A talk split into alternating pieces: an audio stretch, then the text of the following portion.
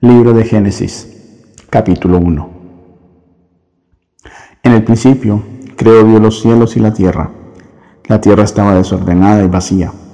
Las tinieblas estaban sobre la faz del abismo y el Espíritu de Dios se movía sobre la faz de las aguas. Dijo Dios, sea la luz, y fue la luz. Vio Dios que la luz era buena, y separó la luz de las tinieblas. Llamó a la luz día, y a las tinieblas llamó noche, y fue la tarde y la mañana del primer día. Luego dijo Dios, haya un firmamento en medio de las aguas, para que separe las aguas de las aguas. E hizo Dios un firmamento, que separó las aguas que estaban debajo del firmamento, de las aguas que estaban sobre el firmamento. Y fue así. Al firmamento llamó Dios cielos, y fue la tarde y la mañana del segundo día. Dijo también Dios, reúnanse las aguas que están debajo de los cielos en un solo lugar, para que se descubra lo seco. Y fue así. A la parte seca llamó Dios tierra, y al conjunto de las aguas lo llamó mares. Y vio Dios que era bueno. Después dijo Dios, produzca la tierra hierba verde, hierba que dé semilla, árbol que dé fruto según su especie, cuya semilla esté en él, sobre la tierra. Y fue así. Produjo pues la tierra hierba verde, hierba que da semilla según su naturaleza, y árbol que da fruto, cuya semilla está en él, según su especie. Y vio Dios que era bueno, y fue la tarde y la mañana del tercer día. Dijo luego Dios, haya lumbreras en el firmamento de los cielos para separar el día de la noche, que sirvan de señales para las estaciones, los días y los años y sean por lumbreras en el firmamento celeste para alumbrar sobre la tierra. Y fue así. E hizo Dios las dos grandes lumbreras, la lumbrera mayor para que señoreara en el día, y la lumbrera menor para que señoreara en la noche. E hizo así también las estrellas. Las puso Dios en el firmamento de los cielos para alumbrar sobre la tierra, señorear en el día y en la noche, y para separar la luz de las tinieblas. Y vio Dios que era bueno, y fue la tarde y la mañana, del día cuarto. Dijo Dios, produzca las aguas seres vivientes y aves que vuelen sobre la tierra, en el firmamento de los cielos. Y creó Dios los grandes monstruos marinos y todo ser viviente que se mueve, que las aguas produjeron según su especie, y toda ave alada según su especie. Y vio Dios que era bueno, y los bendijo Dios, diciendo, fructificad y multiplicaos llenad las aguas en los mares y multiplíquense en las aves en la tierra. Y fue la tarde y la mañana del quinto día. Luego dijo Dios, produzca la tierra seres vivientes según su especie, bestias, serpientes y animales de la tierra según su especie.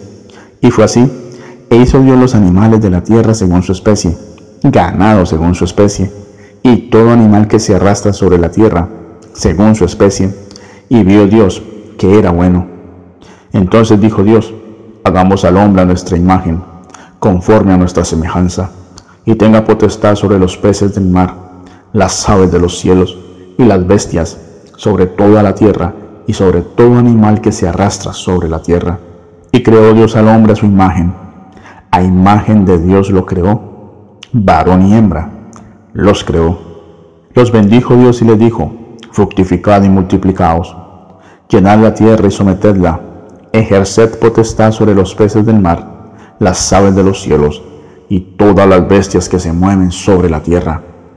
Después dijo Dios, mirad, os he dado toda planta que da semilla, que está sobre la tierra, así como todo árbol en que hay fruto y da semilla.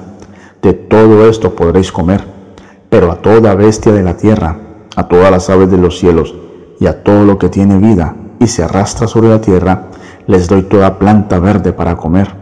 Y fue así, y vio Dios todo cuanto había hecho, y era bueno en gran manera, y fue la tarde y la mañana del sexto día. Capítulo 2. Fueron pues acabados los cielos y la tierra, y todo lo que hay en ellos. El séptimo día concluyó Dios la obra que hizo, y reposó el séptimo día de todo cuanto había hecho. Entonces bendijo Dios el séptimo día y lo santificó, porque en él reposó de toda la obra que había hecho en la creación estos son los orígenes de los cielos y de la tierra, cuando fueron creados. Cuando Jehová Dios hizo la tierra y los cielos, aún no había ninguna planta del campo sobre la tierra, ni había nacido ninguna hierba del campo, porque Jehová Dios todavía no había hecho llover sobre la tierra, ni había hombre para que labrara la tierra, sino que subía de la tierra un vapor que regaba toda la faz de la tierra. Entonces Jehová Dios formó al hombre del polvo de la tierra, sopló a su nariz aliento de vida, y fue el hombre un ser viviente. Jehová Dios plantó un huerto en Edén, al oriente, y puso allí al hombre que había formado, e hizo Jehová Dios nacer de la tierra todo árbol delicioso a la vista y bueno para comer, también el árbol de la vida, en medio del huerto, y el árbol del conocimiento del bien y del mal. Salía de Edén un río para regar el huerto, y de allí se repartía en cuatro brazos. El primero se llama Pisón, es el que rodea toda la tierra de Ávila, donde hay oro. El oro de aquella tierra es bueno, y hay allí también bedelio y ónice. El segundo río se llama Guión, es el que rodea toda la tierra de Cus. El tercer río se llama Idequel, es el que va al oriente de Asiria. El cuarto río es el Éufrates. Tomó pues Jehová Dios al hombre y lo puso en el huerto de Edén, para que lo labrara y lo cuidara. Y mandó Jehová Dios al hombre diciendo, De todo árbol del huerto podrás comer, pero del árbol del conocimiento del bien y del mal no comerás, porque el día que de él comas, ciertamente morirás. Después dijo Jehová Dios, No es bueno que el hombre esté solo, le haré ayuda idónea para él. Jehová Dios formó, pues, de la tierra toda bestia del campo y toda ave de los cielos, y las trajo a Adán para que viera cómo las había de llamar. Y el nombre que Adán dio a los seres vivientes, ese es su nombre. Y puso Adán nombre a toda bestia, a toda ave de los cielos y a todo ganado del campo, pero no se halló ayuda idónea para él. Entonces Jehová Dios hizo caer un sueño profundo sobre Adán, y mientras éste dormía, tomó una de sus costillas y cerró la carne en su lugar. De la costilla que Jehová Dios tomó del hombre, hizo una mujer y la trajo al hombre. Dijo entonces Adán, Esta sí que es hueso de mis huesos y carne de mi carne, será llamada mujer, porque del hombre fue tomada. Por tanto, dejará el hombre a su padre y a su madre, se unirá a su mujer y serán una sola carne. Estaban ambos desnudos, Adán y su mujer, pero no se avergonzaban. Capítulo 3 La serpiente era más astuta que todos los animales del campo que Jehová Dios había hecho, y dijo a la mujer, ¿con que Dios os ha dicho, no comáis de ningún árbol del huerto? La mujer respondió a la serpiente, del fruto de los árboles del huerto podemos comer, pero del fruto del árbol que está en medio del huerto, dijo Dios, no comeréis de él, ni lo tocaréis, para que no muráis. Entonces la serpiente dijo a la mujer, no moriréis. Pero Dios sabe el día que comáis de él, serán abiertos vuestros ojos y seréis como Dios, conocedores del bien y el mal. Al ver la mujer que el árbol era bueno para comer, agradable a los ojos y deseable para alcanzar la sabiduría, tomó de su fruto y comió, y dio también a su marido, el cual comió al igual que ella. Entonces fueron abiertos los ojos de ambos y se dieron cuenta que estaban desnudos. Cosieron pues hojas de higuera y se hicieron delantales. Luego oyeron la voz de Jehová Dios, que se paseaba por el huerto al aire del día. Y el hombre y su mujer se escondieron de la presencia de Jehová Dios entre los árboles del huerto. Pero Jehová Dios llamó al hombre y le dijo, ¿Dónde estás? Él respondió, Oí tu voz en el huerto y tuve miedo, porque estaba desnudo, por eso me escondí. Entonces Dios le preguntó, ¿quién te enseñó que estabas desnudo? ¿Acaso has comido del árbol del cual yo te mandé que no comieras? El hombre le respondió, la mujer que me diste por compañera me dio del árbol, y yo comí. Entonces Jehová Dios dijo a la mujer, ¿qué es lo que has hecho? Ella respondió, la serpiente me engañó y comí. Y Jehová Dios dijo a la serpiente, por cuanto esto hiciste, maldita serás entre todas las bestias y entre todos los animales del campo. Sobre tu vientre te arrastrarás y polvo comerás todos los días de tu vida.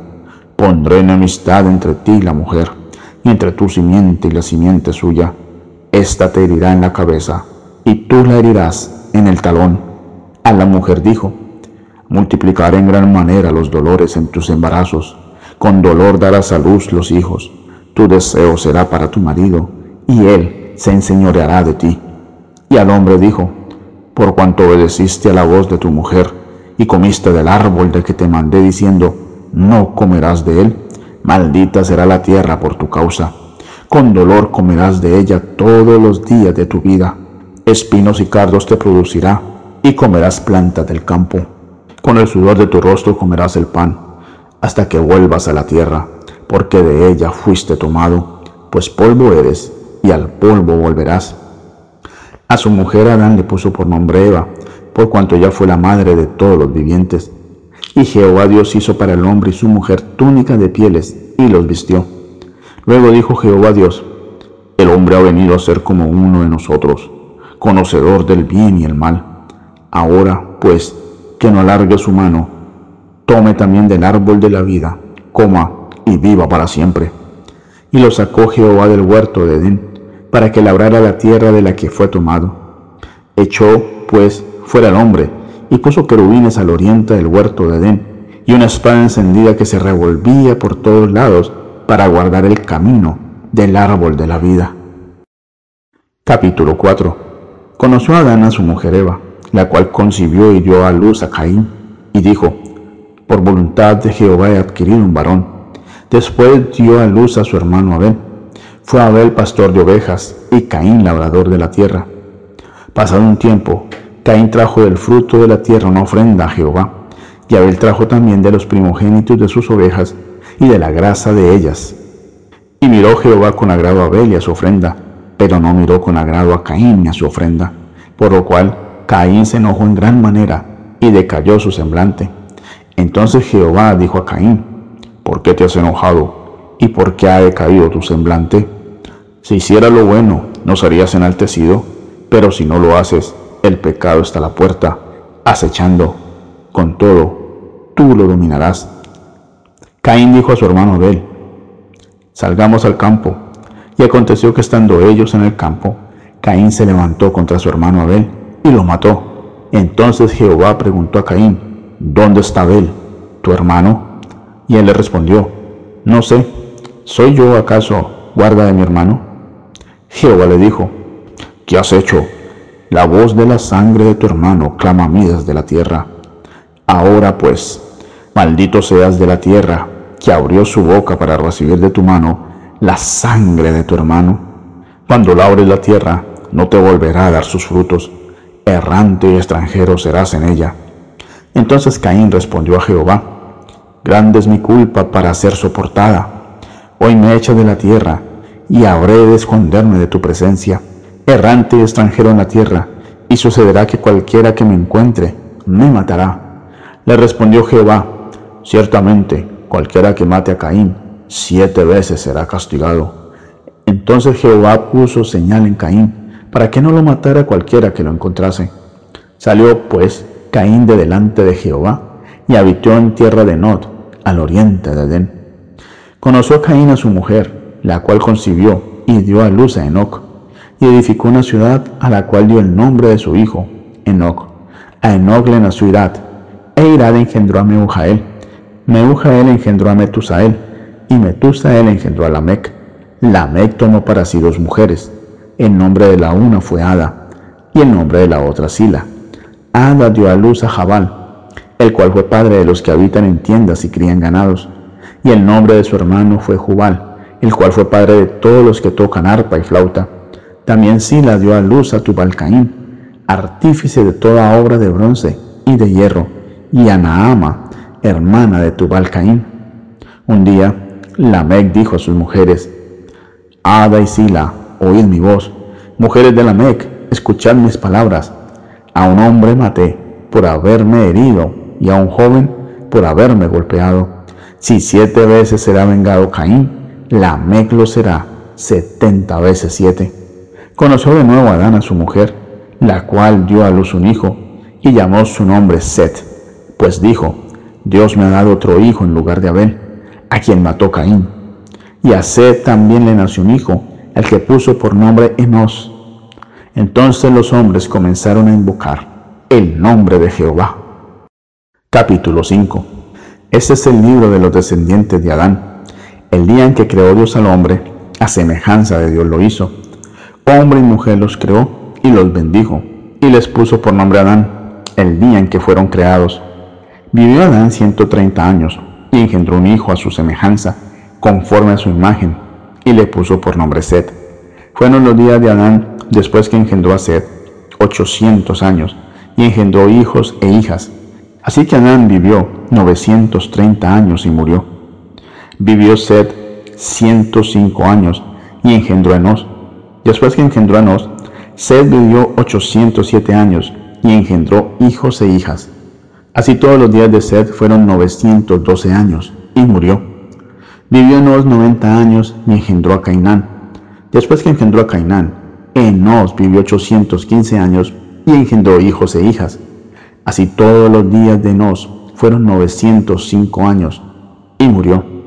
Vivió Cainán 70 años y engendró a Maalaleel. Después que engendró a Maalaleel, Cainán vivió 840 años y engendró hijos e hijas. Así todos los días de Cainán fueron 910 años y murió. Vivió Maalaleel 65 años y engendró a Jared. Después que engendró a Jared, Maalaleel vivió 830 años y engendró hijos e hijas. Así todos los días de Maalaleel fueron 895 años y murió. Vivió Jared 162 años y engendró a Enoch. Después que engendró a Enoch, Jared vivió 800 años y engendró hijos e hijas. Así todos los días de Jared fueron 962 años y murió. Vivió Enoch 65 años y engendró a Matusalén. Después que engendró a Matusalén, caminó Enoch con Dios 300 años y engendró hijos e hijas. Así todos los días de Enoch fueron 365 años. Caminó, pues, Enoch con Dios y desapareció, porque lo llevó Dios. Vivió Matusalén 187 años y engendró a Lamec. Después que engendró a Lamec, Matusalén vivió 782 años y engendró hijos e hijas. Así pues, todos los días de Matusalén fueron 969 años y murió. Vivió Lamec 182 años, engendró un hijo y le puso por nombre Noé, pues dijo, Esto nos aliviará de nuestras obras y del trabajo de nuestras manos en la tierra que Jehová maldijo. Después que engendró a Noé, Lamec vivió 595 años y engendró hijos e hijas. Así todos los días de Lamec fueron 777 años y murió. Noé tenía 500 años cuando engendró a Sem, Cam y a Jafet. Capítulo 6 Aconteció que cuando comenzaron los hombres a multiplicarse sobre la faz de la tierra, y les nacieron hijas, al ver los hijos de Dios que las hijas de los hombres eran hermosas, tomaron para sí mujeres, escogiendo entre todas. Entonces dijo Jehová, no contenderá mi espíritu con el hombre para siempre, porque ciertamente les carne, pero vivirá ciento veinte años. Había gigantes en la tierra en aquellos días, y también después que se llegaron los hijos de Dios a las hijas de los hombres, y les engendraron hijos.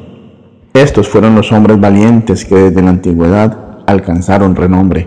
Vio Jehová que la maldad de los hombres era mucha en la tierra, y que todo designio de los pensamientos de su corazón solo era de continuo el mal. Y se arrepintió Jehová de haber hecho al hombre en la tierra, y le dolió en su corazón. Por eso dijo Jehová, borraré de la faz de la tierra a los hombres que he creado, desde el hombre hasta la bestia, y hasta el reptil y las aves del cielo, pues me arrepiento de haberlos hecho. Pero Noé halló gracia ante los ojos de Jehová. Estos son los descendientes de Noé. Noé, hombre justo, era perfecto entre los hombres de su tiempo. Caminó Noé con Dios y engendró Noé tres hijos, Sem, Cam y Jafet. La tierra se corrompió delante de Dios y estaba la tierra llena de violencia. Y miró Dios la tierra y vio que estaba corrompida, porque toda carne había corrompido su camino sobre la tierra. Dijo pues Dios a Noé, he decidido el fin de todo ser porque la tierra está llena de violencia a causa de ellos, y yo los destruiré con la tierra. Hazte un arca de madera de gofer, harás aposentos en el arca, y la calafatearás con brea por dentro y por fuera. De esta manera la harás, de trescientos codos será la longitud del arca, de cincuenta codos su anchura, y de treinta codos su altura. Una ventana harás al arca, la acabarás a un codo de elevación por la parte de arriba, y a su lado pondrás la puerta del arca, y le harás tres pisos. Yo enviaré un diluvio de aguas sobre la tierra, para destruir todo ser en que haya espíritu de vida debajo del cielo. Todo lo que hay en la tierra morirá, pero estableceré mi pacto contigo, y tú entrarás en el arca con tus hijos, tu mujer y las mujeres de tus hijos, y de todo lo que vive, de todo ser, dos de cada especie meterás en el arca, para que tengan vida contigo. Macho y hembra serán, de las aves según su especie, de las bestias según su especie, de todo reptil de la tierra según su especie, dos de cada especie entrarán contigo para que tengan vida. Toma contigo todo alimento que se come y almacénalo, para que te sirva de sustento a ti y a ellos. Noé lo hizo así. Todo lo hizo conforme a lo que Dios había mandado. Capítulo 7 Dijo luego Jehová a Noé, entra tú y toda tu familia en el arca, porque solo a ti he visto justo delante de mí en esta generación. De todo animal limpio tomarás siete parejas, cada macho con su hembra, pero de los animales que no son limpios, una pareja, un macho con su hembra. También de las aves de los cielos siete parejas, macho y hembra, para conservar viva la especie sobre la faz de la tierra. Y pasados aún siete días, yo haré llover sobre la tierra cuarenta días y cuarenta noches, y borraré de la faz de la tierra a todo ser viviente que hice. E hizo Noé conforme a todo lo que le mandó Jehová. Era Noé de seiscientos años cuando el diluvio de las aguas vino sobre la tierra, y por causa de las aguas del diluvio entró Noé en el arca, y con él sus hijos, su mujer y las mujeres de sus hijos. De los animales limpios, de los animales que no eran limpios, de las aves y de todo lo que se arrastra sobre la tierra, de dos en dos entraron con Noé en el arca, macho y hembra, como Dios mandó a Noé. Al séptimo día, las aguas del diluvio vinieron sobre la tierra. Aquel día del año 600 de la vida de Noé, en el mes segundo, a los 17 días del mes, fueron rotas todas las fuentes del gran abismo y abiertas las cataratas de los cielos. Y hubo lluvia sobre la tierra cuarenta días y cuarenta noches.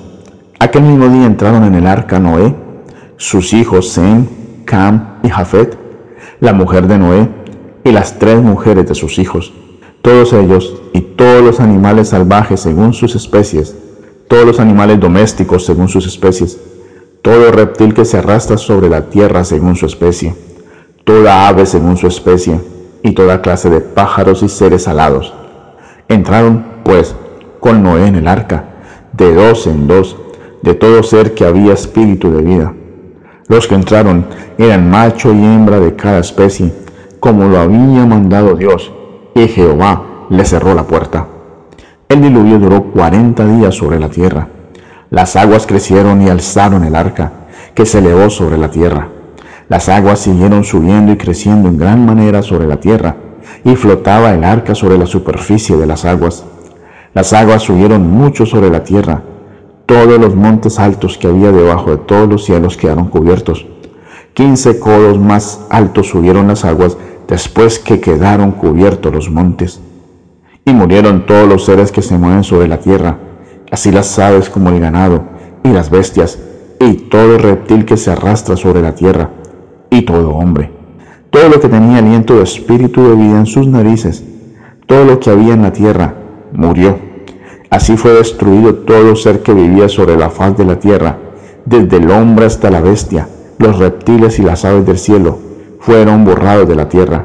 Solamente quedó Noé y los que con él estaban en el arca, y permanecieron las aguas ciento cincuenta días sobre la tierra. Capítulo 8 Entonces acordó Dios de Noé y de todos los animales y todas las bestias que estaban con él en el arca, e hizo pasar Dios un viento sobre la tierra, y disminuyeron las aguas. Se cerraron las fuentes del abismo y las cataratas de los cielos y la lluvia de los cielos fue detenida.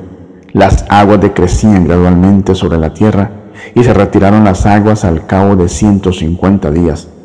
Reposó el arca en el mes séptimo, a los diecisiete días del mes, sobre los montes Ararat. Las aguas fueron decreciendo hasta el mes décimo, cuando el primer día del mes se descubrieron las cimas de los montes. Sucedió que al cabo de cuarenta días abrió Noé la ventana del arca que había hecho, y envió un cuervo, el cual salió y estuvo yendo y volviendo hasta que las aguas se secaron sobre la tierra. Envió también una paloma, para ver si las aguas se habían retirado de sobre la faz de la tierra. Pero no halló la paloma donde posarse, y volvió a él, al arca, porque las aguas estaban aún sobre la faz de toda la tierra. Entonces Noé extendió la mano, y, tomándola, la hizo entrar consigo en el arca.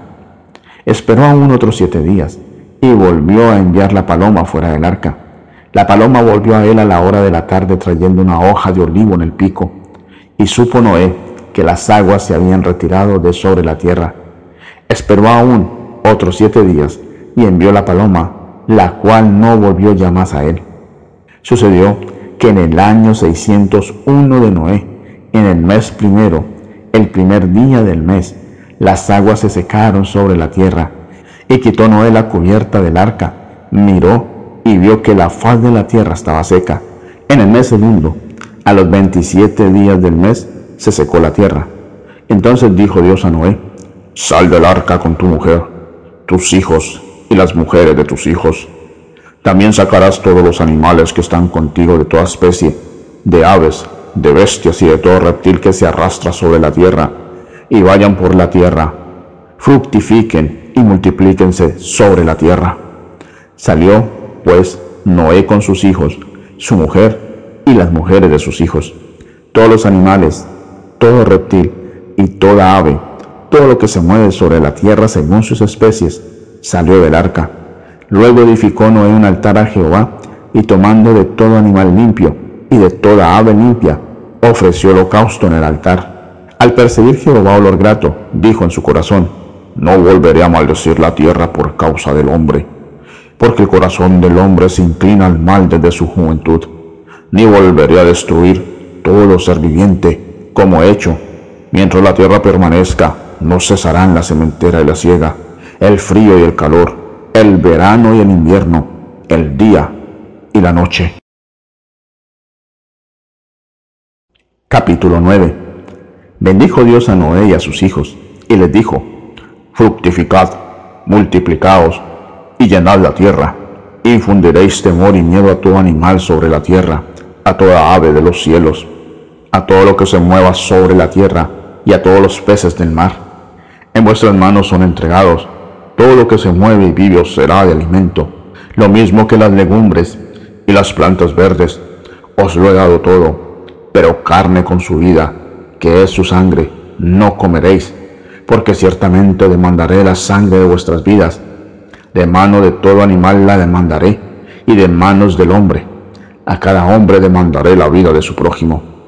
El que derrame la sangre de un hombre por otro hombre, su sangre será derramada, porque a imagen de Dios es hecho el hombre. Mas vosotros fructificad y multiplicaos, procread abundantemente en la tierra y multiplicaos en ella. También dijo Dios a Noé y a sus hijos, yo establezco mi pacto con vosotros y con vuestros descendientes después de vosotros, con todo ser viviente que está con vosotros, aves, animales y toda bestia de la tierra que está con vosotros, desde todos los que salieron del arca hasta todo animal de la tierra. Estableceré mi pacto con vosotros y no volveré a exterminar a todos los seres vivos con agua de diluvio, ni habrá más diluvio para destruir la tierra. Asimismo dijo Dios, esto es la señal del pacto que yo establezco a perpetuidad con vosotros y con todo ser viviente que está con vosotros. Mi arco he puesto en las nubes, el cual será por señal de mi pacto con la tierra. Y sucederá que cuando haga venir nubes sobre la tierra, se dejará ver mi arco en las nubes. Y entonces me acordaré de mi pacto con vosotros y todo ser viviente de toda especie, y no habrá más diluvio de aguas para destruir todo ser vivo. Estará el arco en las nubes lo veré y me acordaré del pacto perpetuo entre Dios y todo ser viviente, con todo lo que tiene vida sobre la tierra. Dijo pues Dios a Noé, esta es la señal del pacto que he establecido entre mí y todo lo que tiene vida sobre la tierra.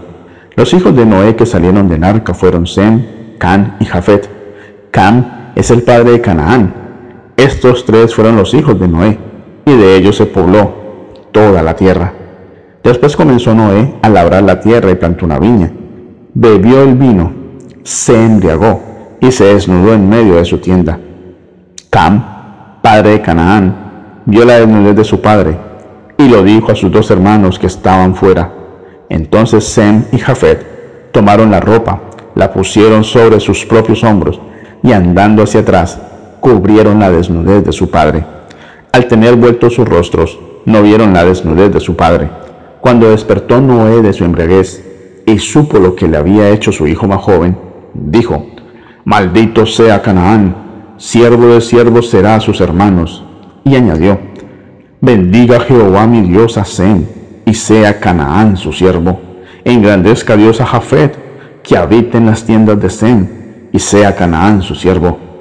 Después del diluvio, Noé vivió 350 años todos los días de Noé fueron 950 años y murió. Capítulo 10. Estos son los descendientes de los hijos de Noé, Sem, Cam y Jafet, a quienes nacieron hijos después del diluvio. Los hijos de Jafet, Gomer, Magog, Madai, Javán, Tubal, Mesec y Tiras. Los hijos de Gomer, Askenas, Rifat, Togarma, los hijos de Hamán, Elisa, Tarsis, Kitim y Totamim. De estos se poblaron las costas, cada cual según su lengua, conforme a sus linajes y naciones. Los hijos de Cam, Cus, Misraim, Fut y Canaán. Los hijos de Cus, Seba, Ávila, Sapta, Rahama y Sapteca. Los hijos de Rahama, Seba y de Dan. Cus engendró a Nimrod, quien llegó a ser el primer poderoso en la tierra.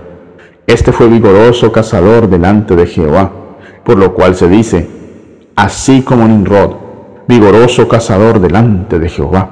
Y fueron cabeceras de su reino, Babel, Erec, Akkad y Calne, ciudades en la tierra de Sinar. De esta tierra salió para Asiria y edificó Nínive, Rehobot, Cala y Resén, entre Nínive y Cala, la cual es ciudad grande. Misraim engendró a Ludim, a Anamín, a Leabín, a Raftuim, a Petrusim, a Casluim, de donde salieron los filisteos, y a Caftorim. Canaán engendró a Sidón, su primogénito, a Ed, el Jebuseo, al Amorreo, al Jerjeseo, al Ebeo, al Araseo, al Simeo, al Arbadeo, al Semareo y al Amateo. Y después se dispersaron las familias de los cananeos. El territorio de los cananeos iba desde Sidón en dirección a Gerar hasta Gaza, y en dirección de Sodoma, Gomorra, Adma y Seboín hasta Laza. Estos son los hijos de Cam, por sus familias, sus lenguas, territorios y naciones. También le nacieron hijos a Sem, padre de todos los hijos de Eber y hermano mayor de Jafet. Los hijos de Sem fueron Elam, Asur, Arfasad, Lud y Aram. Los hijos de Aram, Uz, Ul, Heter y Mas. Arfasad engendró a Sala y Sala engendró a Eber. A Eber le nacieron dos hijos. El primero tuvo por nombre Pelec, porque en sus días fue repartida la tierra, y su hermano se llamó Joctán Joctán engendró a Moldad, Selef, a Sarmavet, Gera, Adoram, Usal, Dikla, Obal, Obimael, Seba, Ofir, Ávila y Jobab. Todos estos fueron hijos de Joctán, y la tierra en que habitaron iba desde Mesa en dirección de Cefar hasta la región montañosa del oriente. Estos fueron los hijos de Sem por sus familias, sus lenguas, sus territorios, y naciones. Estos son los linajes de los hijos de Noé según sus descendencias y naciones. De estos se esparcieron las naciones en la tierra después del diluvio. Capítulo 11. Tenía entonces toda la tierra una sola lengua y unas mismas palabras. Aconteció que cuando salieron de oriente hallaron una llanura en la tierra de Sinar y se establecieron allí. Un día se dijeron unos a otros, vamos, hagamos ladrillo y cosámoslo con fuego. Así el ladrillo les sirvió en lugar de piedra y el asfalto en lugar de mezcla. Después dijeron, vamos, edifiquemos una ciudad y una torre cuya cúspide llegue al cielo, y hagámonos un nombre, por si fuéramos esparcidos sobre la faz de toda la tierra. Jehová descendió para ver la ciudad y la torre que edificaban los hijos de los hombres. Y dijo Jehová, el pueblo es uno, y todos estos tienen un solo lenguaje. Han comenzado la obra, y nada los hará desistir ahora de lo que han pensado hacer. Ahora pues, descendamos y confundamos allí su lengua, para que ninguno entienda el habla de su compañero. Así los esparció Jehová desde allí sobre la faz de toda la tierra, y dejaron de edificar la ciudad. Por eso se la llamó Babel, porque allí confundió Jehová el lenguaje de toda la tierra, y desde allí los esparció sobre la faz de toda la tierra. Estos son los descendientes de Sem. Sem, de edad de cien años, engendró a dos años después del diluvio. Vivió Sem, después que engendró a Arfasad, quinientos años, y engendró hijos e hijas. Arfasad vivió treinta y cinco años, y engendró a Sala. Vivió Arfasad, después que engendró a Sala, cuatrocientos tres años, y engendró hijos e hijas. Sala vivió treinta años, y engendró a Eber. Vivió Sala, después que engendró a Eber, cuatrocientos tres años, y engendró hijos e hijas. Eber vivió treinta y cuatro años, y engendró a Pelec. Vivió Eber, después que engendró a Pelec, cuatrocientos treinta años, y engendró hijos e hijas. Pelec vivió treinta años, y engendró a Reu. Vivió Pelec, después que engendró a Reu, doscientos nueve años, y engendró hijos e hijas. Reu vivió treinta y dos años, y engendró a Seruc. Vivió Reu, después que engendró a Seruc, doscientos siete años, y engendró hijos e hijas. Seruc vivió treinta años, y engendró a Nacor. Vivió Seruc, después que engendró a Nacor, doscientos años, y engendró hijos e hijas. Nacor vivió veintinueve años, y engendró a Taré. Vivió Nacor, después que engendró a Taré, ciento diecinueve años, y engendró hijos e hijas. Taré vivió setenta años, y engendró a Abraham, a Nacor y Arán. Estos son los descendientes de Taré. Taré engendró a Abraham, a Nacor y Arán, y Arán engendró a Lot. Arán murió antes que su padre Taré, en Ur de los Caldeos, la tierra donde había nacido. Abraham y Nacor tomaron para sí mujeres. El nombre de la mujer de Abraham era Sarai, y el nombre de la mujer de Nacor, Milca, hija de Arán, padre de Milca y de Isca. Pero Sarai era estéril y no tenía hijos. Tomó tarea a su hijo Abraham, y a Lot, hijo de Arán, hijo de su hijo, y a Sarai, su nuera, mujer de su hijo Abraham, y salió con ellos de Ur de los Caldeos para ir a la tierra de Canaán. Pero cuando llegaron a Arán, se quedaron allí, y fueron los días de Taré, doscientos siete años, y murió Taré en Arán. Capítulo 12 Jehová había dicho a Abraham, vete de tu tierra, de tu parentela, y de la casa de tu padre, a la tierra que te mostraré. Haré de ti una nación grande, te bendeciré, engrandeceré tu nombre, y serás bendición. Bendeciré a los que te bendigan, y a los que te maldigan maldeciré, y serán benditas en ti todas las familias de la tierra. Se fue Abraham como Jehová le dijo, y con él marchó Lot. Tenía Abraham setenta y cinco años de edad cuando salió de Aram. Tomó, pues, Abraham a Sarai, su mujer, y a Lot, hijo de su hermano, y todos los bienes que habían ganado, y las personas que habían adquirido en Aram, y salieron para ir a tierra de Canaán. Llegaron a Canaán, y pasó Abraham por aquella tierra hasta el lugar de Siquem, donde está la encina de More. El cananeo vivía entonces en la tierra, y se pareció Jehová a Abraham, y le dijo, A tu descendencia daré esta tierra. Y edificó allí un altar a Jehová, quien se le había parecido. De allí pasó a un monte al oriente de Betel, y plantó su tienda entre Betel al occidente y Ai al oriente. Edificó en ese lugar un altar a Jehová, e invocó el nombre de Jehová. Luego Abraham partió de allí, avanzando poco a poco hacia el Negev.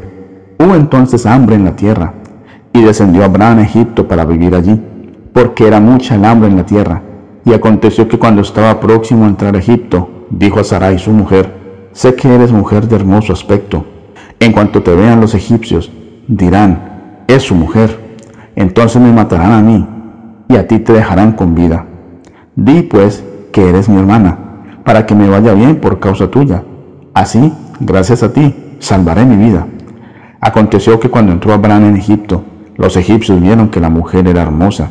También la vieron los príncipes de Faraón, quienes la alabaron delante de él, y fue llevada la mujer a casa del Faraón. Este trató bien por causa de ella Abraham, que tuvo ovejas, vacas, asnos, siervos, criadas, asnas y camellos. Pero Jehová hirió al faraón y a su casa con grandes plagas por causa de Sarai, mujer de Abraham. Entonces el faraón llamó a Abraham y le dijo, ¿qué es esto que has hecho conmigo? ¿Por qué no me declaraste que era tu mujer? ¿Por qué me dijiste, es mi hermana, poniéndome en ocasión de tomarla para mí por mujer? Ahora pues, aquí está tu mujer, tómala y vete. Y el faraón ordenó a su gente que escoltara a Abraham y a su mujer con todo lo que tenía. Capítulo 13. Subió, pues, Abraham de Egipto hacia el Negev, con su mujer y con todo lo que tenía, y con él iba Lot. Abraham era riquísimo en ganado y en plata y oro. Caminó de jornada en jornada, desde el Negev hasta Betel, hasta el lugar donde había estado antes su tienda, entre Betel y Ai, al lugar del altar que antes había edificado, e invocó allí Abraham el nombre de Jehová. También Lot, que iba con Abraham, tenía ovejas, vacas y tiendas, y la tierra no era suficiente para que habitaran juntos, pues sus posesiones eran muchas y no podían habitar en un mismo lugar. Hubo contienda entre los pastores del ganado de Abraham y los pastores del ganado de Lot. El cananeo y el fereceo habitaban entonces en la tierra. Entonces Abraham dijo a Lot, no haya ahora altercado entre nosotros dos, ni entre mis pastores y los tuyos, porque somos hermanos. ¿No está toda la tierra delante de ti? Yo te ruego que te apartes de mí. Si vas a la mano izquierda, yo iré a la derecha, y si a la mano derecha, yo iré a la izquierda. Alzó Lot sus ojos y vio toda la llanura del Jordán. Toda ella era de riego, como el huerto de Jehová, como la tierra de Egipto en la dirección de Soar, antes que Jehová destruyera Sodoma y Gomorra. Entonces Lot escogió para sí toda la llanura del Jordán. Se fue, pues, Lot hacia el oriente, y se apartaron el uno del otro. Abraham acampó en la tierra de Canaán, en tanto que Lot habitó en las ciudades de la llanura, y fue poniendo sus tiendas hasta Sodoma.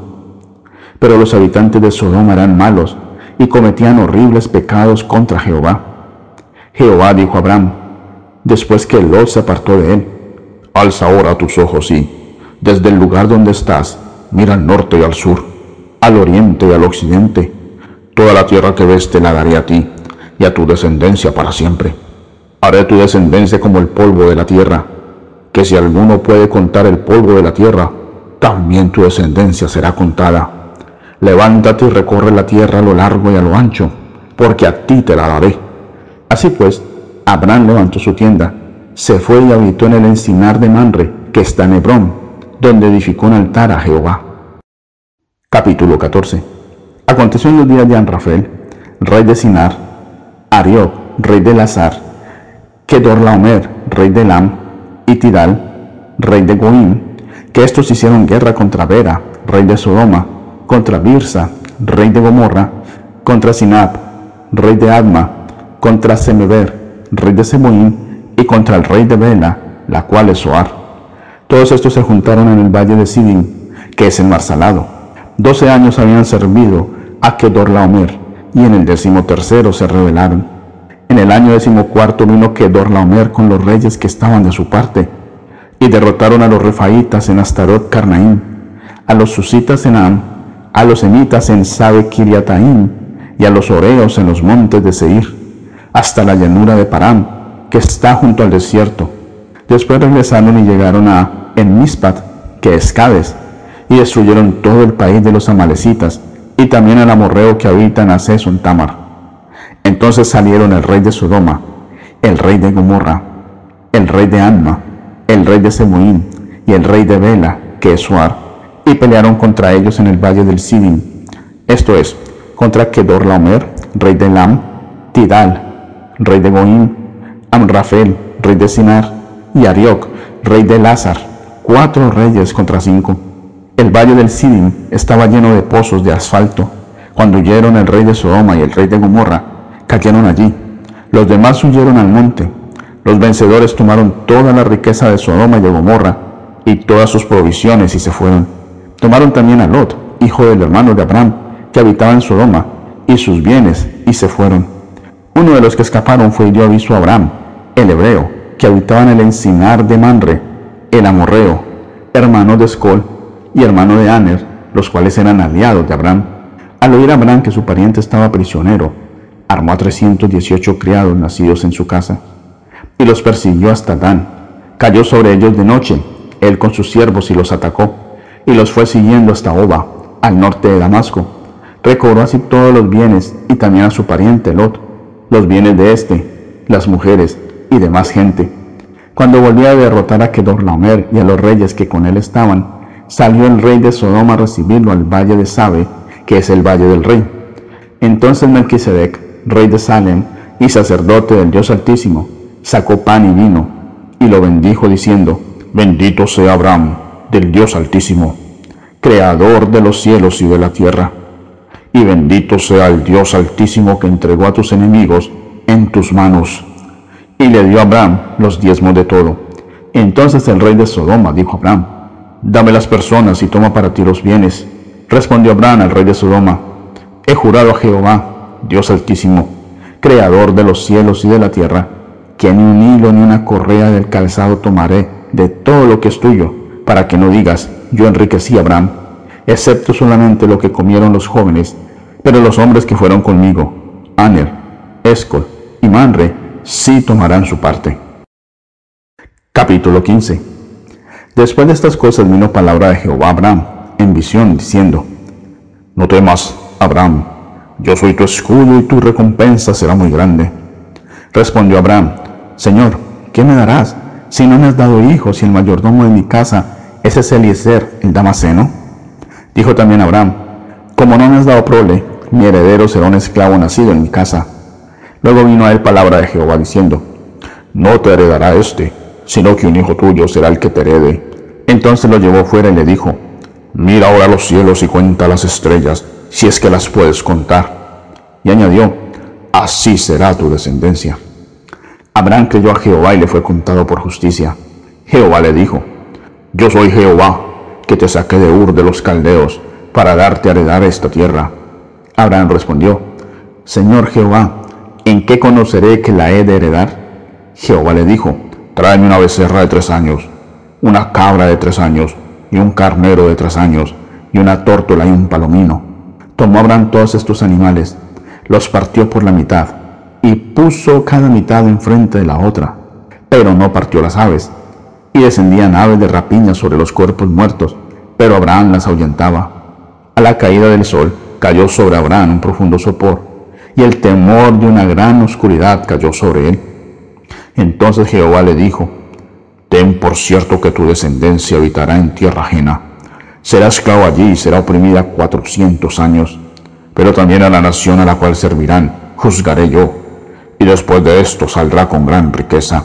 Tú, en tanto, te reunirás en paz con tus padres y serás sepultado en buena vejez y tus descendientes volverán acá en la cuarta generación, porque hasta entonces no habrá llegado en su colmo la maldad del amorreo. Cuando se puso el sol y todo estaba oscuro, apareció un horno meante y una antorcha de fuego que pasaba por entre los animales divididos. Aquel día hizo Jehová un pacto con Abraham diciendo, a tu descendencia daré esta tierra, desde el río Egipto hasta el río grande, el Éufrates, la tierra de los ceneos, los ceneseos, los cadmoneos, los eteos, los fereceos, los refaitas, los amorreos, los cananeos, los jerjeseos y los jebuseos. Capítulo 16 Sarai, mujer de Abraham, no le daba hijos, pero tenía una sierva egipcia que se llamaba Agar. Dijo Sarai a Abraham, ya ves que Jehová me ha hecho estéril, te ruego, pues, que te llegues a mi sierva y quizá tendré hijos de ella atendió Abraham el ruego de Sarai. Así, al cabo de diez años de habitar Abraham en Canaán, su mujer Sarai tomó a Agar, su sierva egipcia, y la dio por mujer a su marido Abraham. Él se llevó pues a Agar, la cual concibió, pero al ver que había concebido, miraba con desprecio a su señora. Entonces Sarai dijo a Abraham, mi agravio sea sobre ti, yo te di a mi sierva por mujer, pero al verse encinta, me mira con desprecio. Juzgue Jehová entre tú y yo. Respondió Abraham a Sarai, mira, tu sierva está en tus manos, haz con ella lo que bien te parezca. Y como Sarai la afligía, Agar huyó de su presencia. La halló el ángel de Jehová junto a una fuente de agua en el desierto, junto a la fuente que está en el camino de Shur, y le dijo, Agar, sierva de Sarai, ¿de dónde vienes y a dónde vas? Ella respondió, Huyo de delante de Sarai, mi señora. Le dijo el ángel de Jehová, vuélvete a tu señora y ponte sumisa bajo su mano. Le dijo también el ángel de Jehová, multiplicaré tanto tu descendencia que por ser tanta no podrá ser contada. Y añadió el ángel de Jehová, has concebido y darás a luz un hijo, y le pondrás por nombre Ismael, porque Jehová ha oído tu aflicción. Será un hombre fiero, su mano se levantará contra todos, y la mano de todos contra él, y habitará delante de todos sus hermanos. Entonces dio Agar a Jehová, que hablaba con ella, en nombre de, tú eres el Dios que me ve, porque dijo, ¿acaso no he visto aquí al que me ve, por lo cual llamó el pozo pozo del viviente que me ve. Este pozo está entre Cades y Beret. Agar dio a luz un hijo a Abraham, y Abraham puso por nombre Ismael al hijo que le dio Agar. Abraham tenía 86 años de edad cuando Agar dio a luz a Ismael. Capítulo 17 Abraham tenía 99 años de edad cuando se le apareció Jehová y le dijo, Yo soy el Dios Todopoderoso, anda delante de mí, sé perfecto yo haré un pacto contigo y te multiplicaré en gran manera. Entonces Abraham se postró sobre su rostro, y Dios habló con él, diciendo, Este es mi pacto contigo, serás padre de muchedumbre de gentes. No te llamarás más Abraham, sino que tu nombre será Abraham, porque te he puesto por padre de muchedumbre de gentes. Te multiplicaré en gran manera, y de ti saldrán naciones y reyes. Estableceré un pacto contigo y con tu descendencia después de ti de generación en generación, un pacto perpetuo para ser tu Dios y el de tu descendencia después de ti. Te daré a ti y a tu descendencia después de ti la tierra en que habitas, toda la tierra de Canaán, en heredad perpetua, y seré el Dios de ellos. Dijo de nuevo Dios Abraham, en cuanto a ti, guardarás mi pacto, tú y tu descendencia después de ti de generación en generación. Este es mi pacto que guardaréis entre mí y vosotros y tu descendencia después de ti. Todo varón de entre vosotros será circuncidado. Circuncidaréis la carne de vuestro prepucio, y será por señal del pacto entre mí y vosotros. A los ocho días de edad será circuncidado todo varón entre vosotros, de generación en generación, tanto el nacido en casa como el comprado por dinero, a cualquier extranjero que no sea de tu linaje debe ser circuncidado el nacido en tu casa y el comprado por tu dinero, de modo que mi pacto esté en vuestra carne por pacto perpetuo. Y el incircunciso, aquel a quien no se le haya cortado la carne del prepucio, será eliminado de su pueblo por haber violado mi pacto. Dijo también Dios a Abraham, a Sarai, tu mujer, no la llamarás Sarai, sino que su nombre será Sara. Yo la bendeciré y también te daré un hijo de ella. Sí, la bendeciré y vendrá a ser madre de naciones. Reyes de pueblos nacerán de ella. Entonces Abraham se postró sobre su rostro y se rió y dijo en su corazón, ¿a un hombre de cien años habrá de nacerle un hijo? Y Sara, ya de noventa años, habrá de concebir. Y dijo Abraham a Dios, ojalá viva Ismael delante de ti. Respondió Dios, ciertamente Sara, tu mujer, te dará a luz un hijo y le pondrás por nombre Isaac confirmaré mi pacto con él como pacto perpetuo para sus descendientes después de él. Y en cuanto a Ismael, también te he oído, lo bendeciré, lo haré fructificar y multiplicar mucho en gran manera. Engendrará doce príncipes y haré de él una gran nación. Pero yo estableceré mi pacto con Isaac, el que Sara te dará a luz el año que viene por este tiempo. Acabó Dios de hablar con Abraham y se alejó de él. Entonces tomó Abraham a su hijo Ismael a todos los siervos nacidos en su casa y a todos los comprados por su dinero, a todo varón de la casa de Abraham, y circuncidó la carne del prepucio de ellos en aquel mismo día, como Dios le había dicho. Tenía Abraham 99 años de edad cuando circuncidó la carne de su prepucio. E Ismael, su hijo, tenía 13 años cuando fue circuncidada la carne de su prepucio. En el mismo día fueron circuncidados Abraham y su hijo Ismael, todos los varones de su casa, tanto el siervo nacido en casa como el comprado del extranjero por dinero, fueron circuncidados con él. Capítulo 18 Jehová se le apareció a Abraham en el encinar de Manre, estando él sentado a la puerta de su tienda, a la hora de más calor. Alzó los ojos y vio a tres hombres que estaban junto a él. Al verlos, salió corriendo de la puerta de su tienda a recibirlos, se postró en tierra y dijo, Señor, si hallado gracia en tus ojos, te ruego que no pases de largo junto a tu siervo.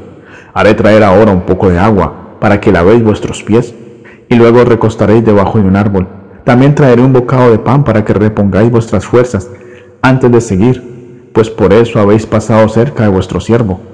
Ellos dijeron, haz como has dicho.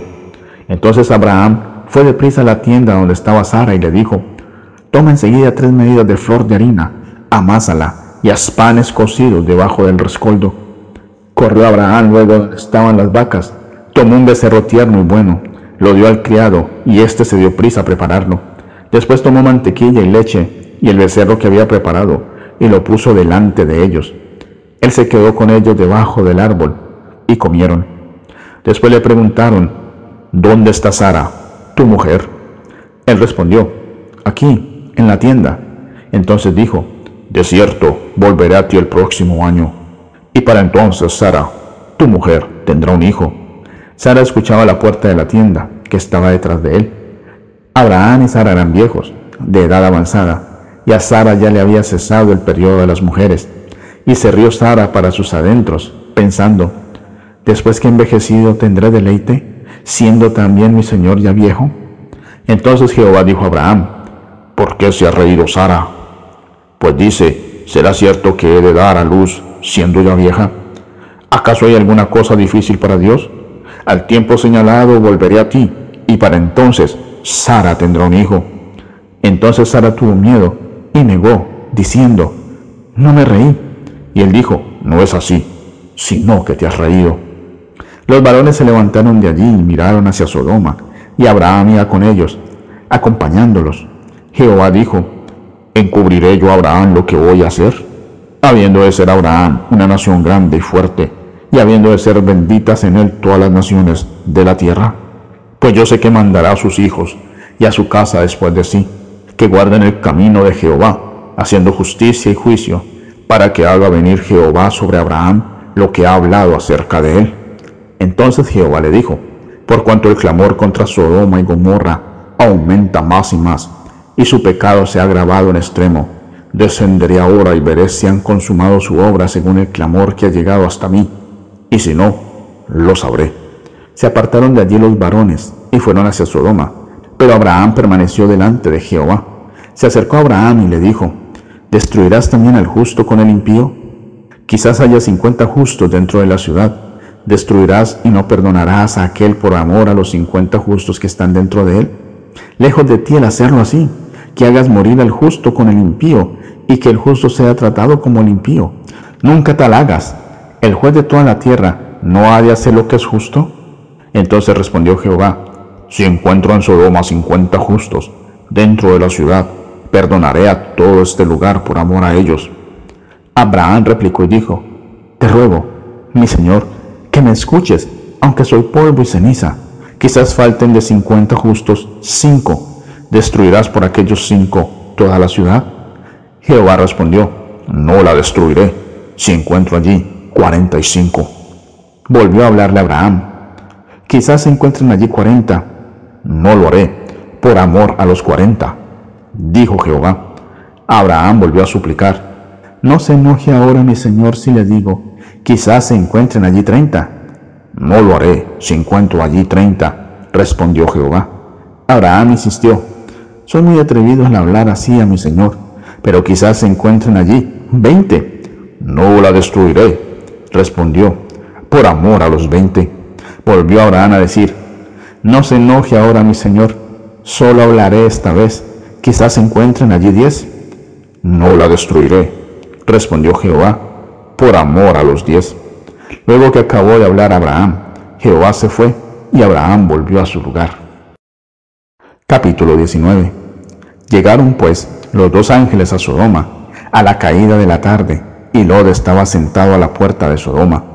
Al verlos, Lot se levantó a recibirlos, se inclinó hacia el suelo y les dijo, Ahora, mis señores, os ruego que vengáis a casa de vuestro siervo para alojaros y lavar vuestros pies. Por la mañana os levantaréis y seguiréis vuestro camino. Ellos respondieron, No, esta noche nos quedaremos en la calle. Pero Lot porfió tanto con ellos que fueron con él y entraron en su casa. Allí les hizo banquete, coció panes sin levadura y comieron. Pero, antes que se acostaran, rodearon la casa los hombres de la ciudad, los varones de Sodoma, todo el pueblo, desde el más joven hasta el más viejo, y llamaron a Lot gritando, ¿Dónde están los hombres que vinieron a ti esta noche?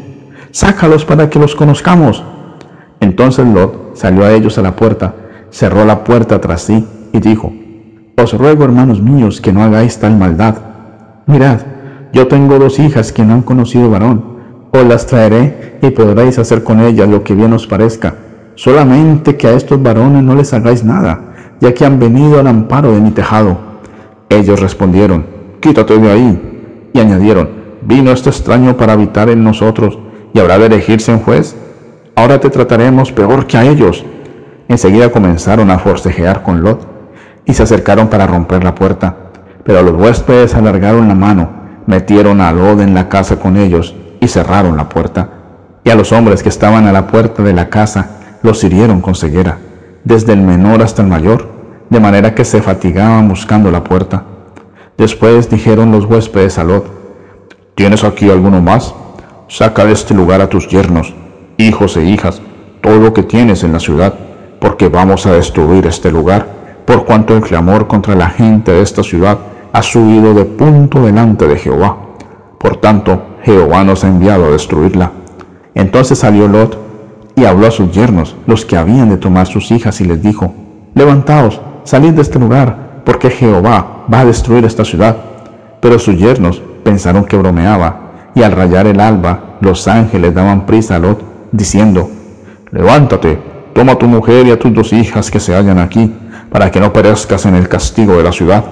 Como él se demoraba, los varones los asieron de la mano, a él, a su mujer y a sus dos hijas, según la misericordia de Jehová para con él. Lo sacaron y lo pusieron fuera de la ciudad. Cuando ya estaban fuera, le dijeron, escapa por tu vida, no mires atrás, ni te detengas en ningún lugar de esta llanura. Escapa al monte, no sea que perezcas. Pero Lot le dijo, no, yo os ruego, señores míos, vuestro siervo ha hallado gracia en vuestros ojos y habéis tenido mucha misericordia conmigo al salvarme la vida. Pero no podré escapar al monte, no sea que me alcance el mal y muera. Cerca de aquí hay una pequeña ciudad, a la cual puedo ir. Dejadme ir allá. ¿No es en verdad pequeña? Y salvaré mi vida. Uno de ellos le respondió, También he escuchado tu súplica sobre esto, y no destruiré la ciudad de que has hablado. Date prisa y escápate allá porque nada podré hacer hasta que hayas llegado. Por eso fue llamado Soar, el nombre de la ciudad. El sol salía sobre la tierra cuando Lot llegó a Soar. Entonces Jehová hizo llover desde los cielos azufre y fuego sobre Sodoma y sobre Gomorra, y destruyó las ciudades y toda aquella llanura, con todos los habitantes de aquellas ciudades y el fruto de la tierra. Entonces la mujer de Lot miró atrás, a espaldas de él, y se volvió estatua de sal.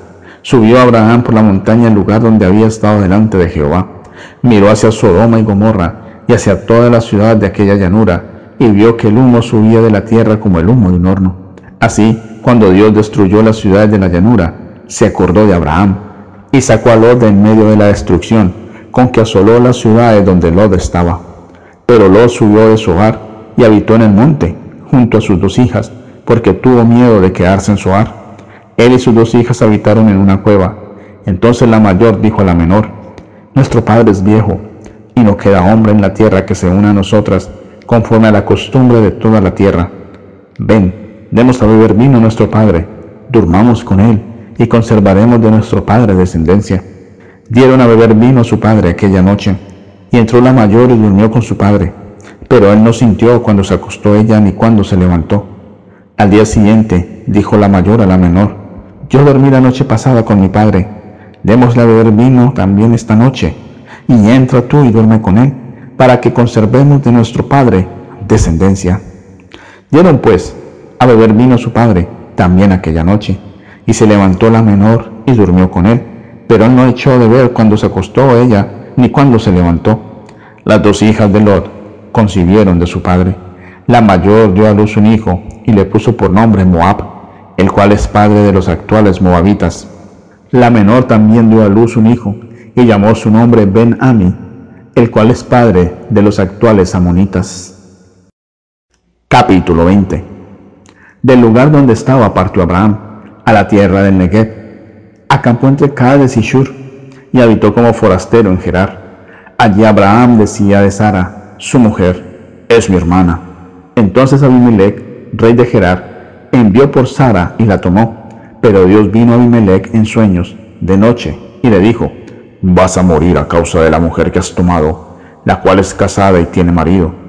Pero como Abimelech no se había llegado a ella, le respondió, Señor, ¿matarás también al inocente? No me dijo él, mi hermana es, y ella también dijo, es mi hermano. Con sencillez de mi corazón y con limpieza de mis manos he hecho esto. Le dijo Dios en sueños, yo también sé que con integridad de tu corazón has hecho esto, y también yo te detuve de pecar contra mí, por eso no permití que la tocaras. Ahora, pues, devuelve la mujer a su marido, porque es profeta, y orará por ti para que vivas, porque si no la devuelves, debes saber que de cierto morirás tú y todos los tuyos. A la mañana siguiente se levantó Abimelech y llamó a todos sus siervos, contó todas estas cosas a oídos de ellos, y los hombres sintieron mucho temor. Después llamó a Abimelech a Abraham y le dijo, ¿qué nos has hecho? ¿En qué pequé yo contra ti? ¿Qué has atraído sobre mí y sobre mi reino tan gran pecado? Lo que no debiste hacer, has hecho conmigo. Dijo también Abimelech a Abraham, ¿qué pensabas al hacer esto? Abraham respondió, dije para mí, ciertamente no hay temor de Dios en este lugar, y me matarán por causa de mi mujer. Pero ella la verdad es también mi hermana, hija de mi padre, aunque no hija de mi madre, y la tomé por mujer. Cuando Dios me hizo salir errante de la casa de mi padre, yo le dije, te pido este favor, en todos los lugares a donde lleguemos, dirás de mí, eres mi hermano.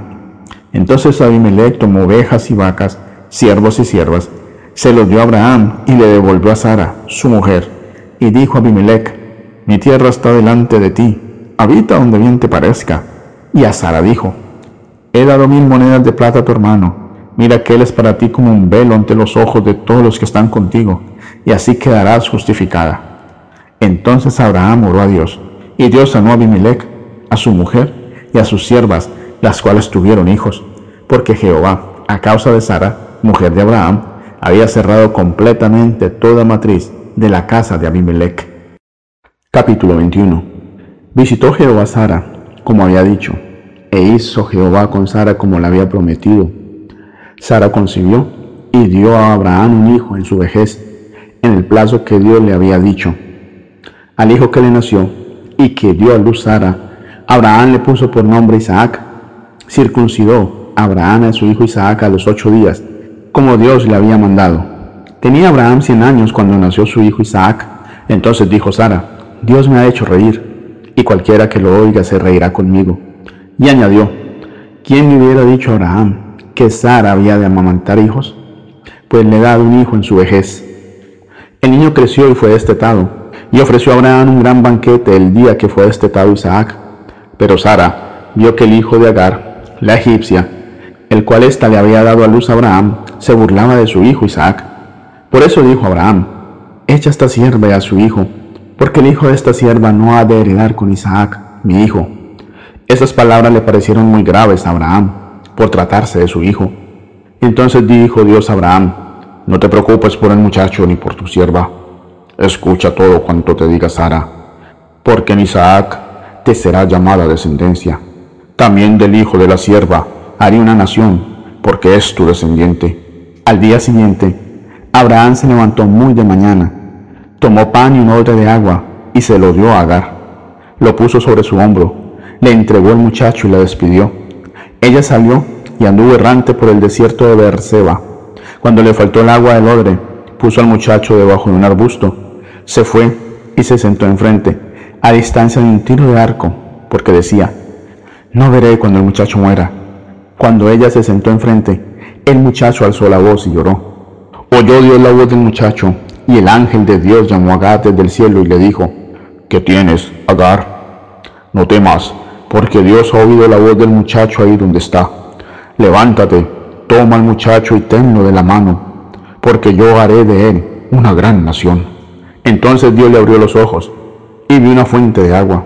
Fue Agar, llenó de agua el odre y dio de beber al muchacho. Dios asistió al muchacho, el cual creció, habitó en el desierto y fue tirador de arco. Vivió en el desierto de Parán y su madre tomó para él mujer de la tierra de Egipto. Aconteció en aquel mismo tiempo que Abimelech y Ficol, jefe de su ejército, le dijeron a Abraham, Dios está contigo en todo cuanto haces. Ahora pues, júrame aquí, por Dios, que no nos harás mal a mí, ni a mi hijo, ni a mi nieto, sino que conforme a la bondad que yo tuve contigo, harás tú conmigo y con la tierra en la que ahora habitas. Y respondió Abraham, lo juro. Pero Abraham reconvino a Abimelech a causa de un pozo de agua que los siervos de Abimelech le habían quitado. Abimelech respondió, no sé quién haya hecho esto, ni tampoco tú me lo hiciste saber, ni yo lo había oído hasta hoy. Entonces tomó Abraham ovejas y vacas y se las dio a Abimelech, e hicieron ambos un pacto. Pero Abraham puso aparte siete corderas del rebaño, por lo que Abimelech le preguntó, ¿qué significan esas siete corderas que has puesto aparte? Abraham respondió, que estas siete corderas recibirás de mi mano, para que me sirvan de testimonio de que yo cavé este pozo. Por esto llamó a aquel lugar Beerseba, porque allí juraron ambos. Hicieron, pues, pacto en Berseba. Luego se levantaron Abimelech y Ficol, jefe de su ejército, y volvieron a tierra de los filisteos. Plantó Abraham un tamarisco en Berseba e invocó allí el nombre de Jehová, Dios eterno. Y habitó Abraham muchos días en tierra de los filisteos. Capítulo 22 Aconteció después de estas cosas que Dios probó a Abraham. Le dijo, Abraham, este respondió, aquí estoy. Y Dios le dijo, Toma ahora tu hijo, tu único, Isaac, a quien amas. Vete a tierra de Moria y ofrécelo allí, en holocausto sobre uno de los montes que yo te diré. Abraham se levantó muy de mañana, ensilló su asno, tomó consigo a dos de sus siervos y a Isaac, su hijo. Después cortó leña para el holocausto. Se levantó y fue al lugar que Dios le había dicho. Al tercer día, alzó Abraham sus ojos y vio de lejos el lugar. Entonces dijo Abraham a sus siervos, Esperad aquí con el asno, yo y el muchacho iremos hasta allá, adoraremos y volveremos a vosotros. Tomó Abraham la leña del holocausto y la puso sobre Isaac, su hijo. Luego tomó en su mano el fuego y el cuchillo y se fueron los dos juntos. Después dijo Isaac a Abraham, su padre, Padre mío. Él respondió, Aquí estoy, hijo mío. Isaac le dijo, Tenemos el fuego y la leña, pero ¿dónde está el cordero para el holocausto? Abraham respondió, Dios proveerá el cordero para el holocausto, hijo mío. E iban juntos. Cuando llegaron al lugar que Dios le había dicho, edificó allí Abraham un altar, compuso la leña, ató a Isaac, su hijo, y lo puso en el altar sobre la leña. Extendió luego Abraham su mano y tomó el cuchillo para degollar a su hijo. Entonces el ángel de Jehová lo llamó desde el cielo. Abraham, Abraham. Él respondió, aquí estoy. El ángel le dijo, no extiendas tu mano sobre el muchacho ni le hagas nada, pues ya sé que temes a Dios, por cuanto no me rehusaste a tu hijo, tu único hijo. Entonces alzó Abraham sus ojos y vio a sus espaldas un carnero trabado por los cuernos en un zarzal. Fue Abraham, tomó el carnero y lo ofreció en holocausto en lugar de su hijo. Y llamó a Abraham a aquel lugar Jehová proveerá. Por tanto, se dice hoy, en el monte de Jehová será provisto. Llamó el ángel de Jehová a Abraham por segunda vez desde el cielo y le dijo, Por mí mismo he jurado, dice Jehová, que por cuanto has hecho esto y no me has rehusado a tu hijo, tu único hijo, de cierto te bendeciré y multiplicaré tu descendencia como las estrellas del cielo y como la arena que está en la orilla del mar. Tu descendencia se adueñará de las puertas de sus enemigos.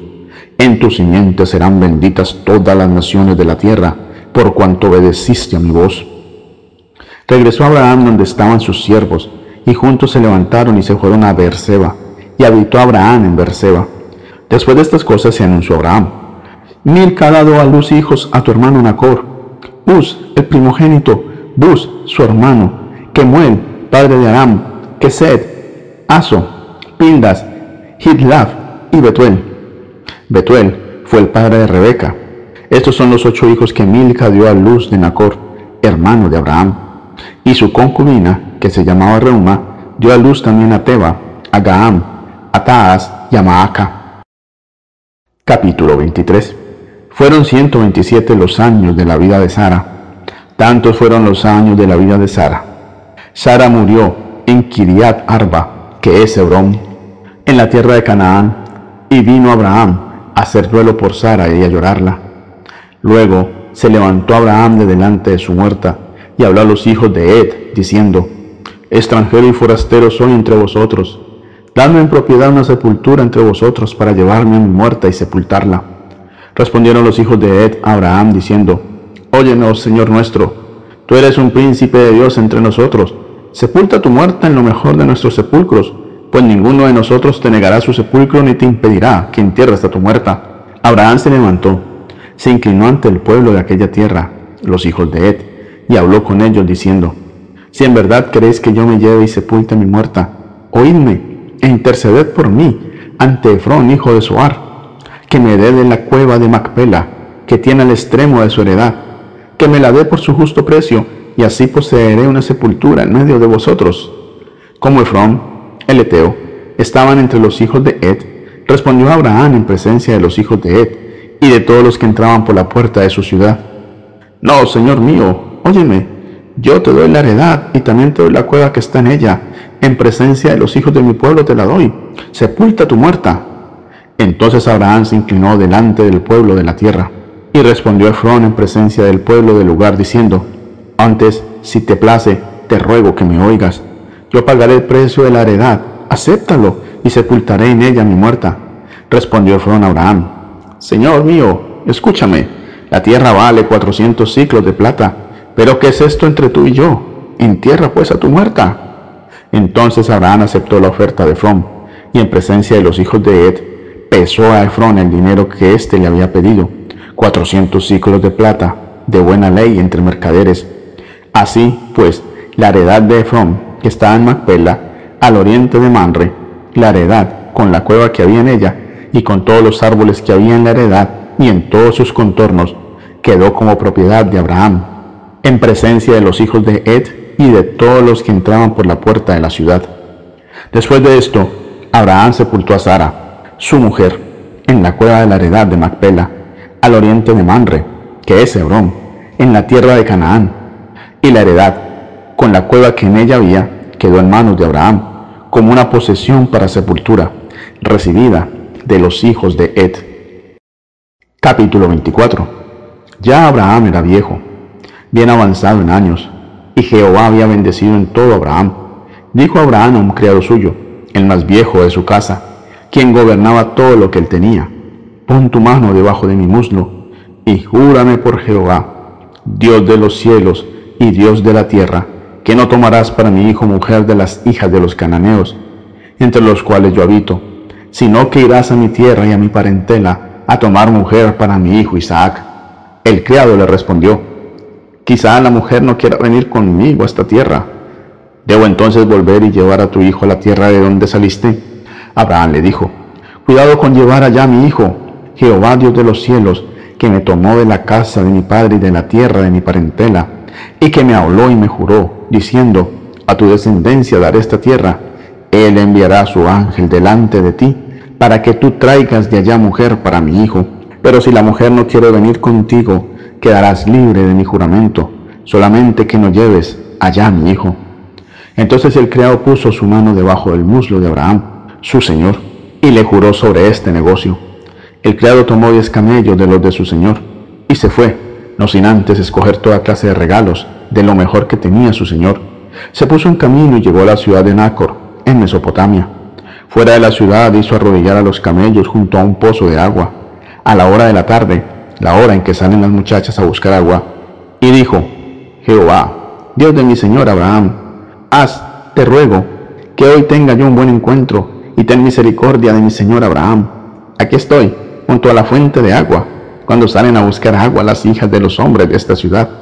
Sea, pues, que la muchacha quien yo diga, baja tu cántaro, te ruego, para que yo beba, y ella responda, bebe, y también daré de beber a tus camellos, que sea esta la que tú has destinado para tu siervo Isaac.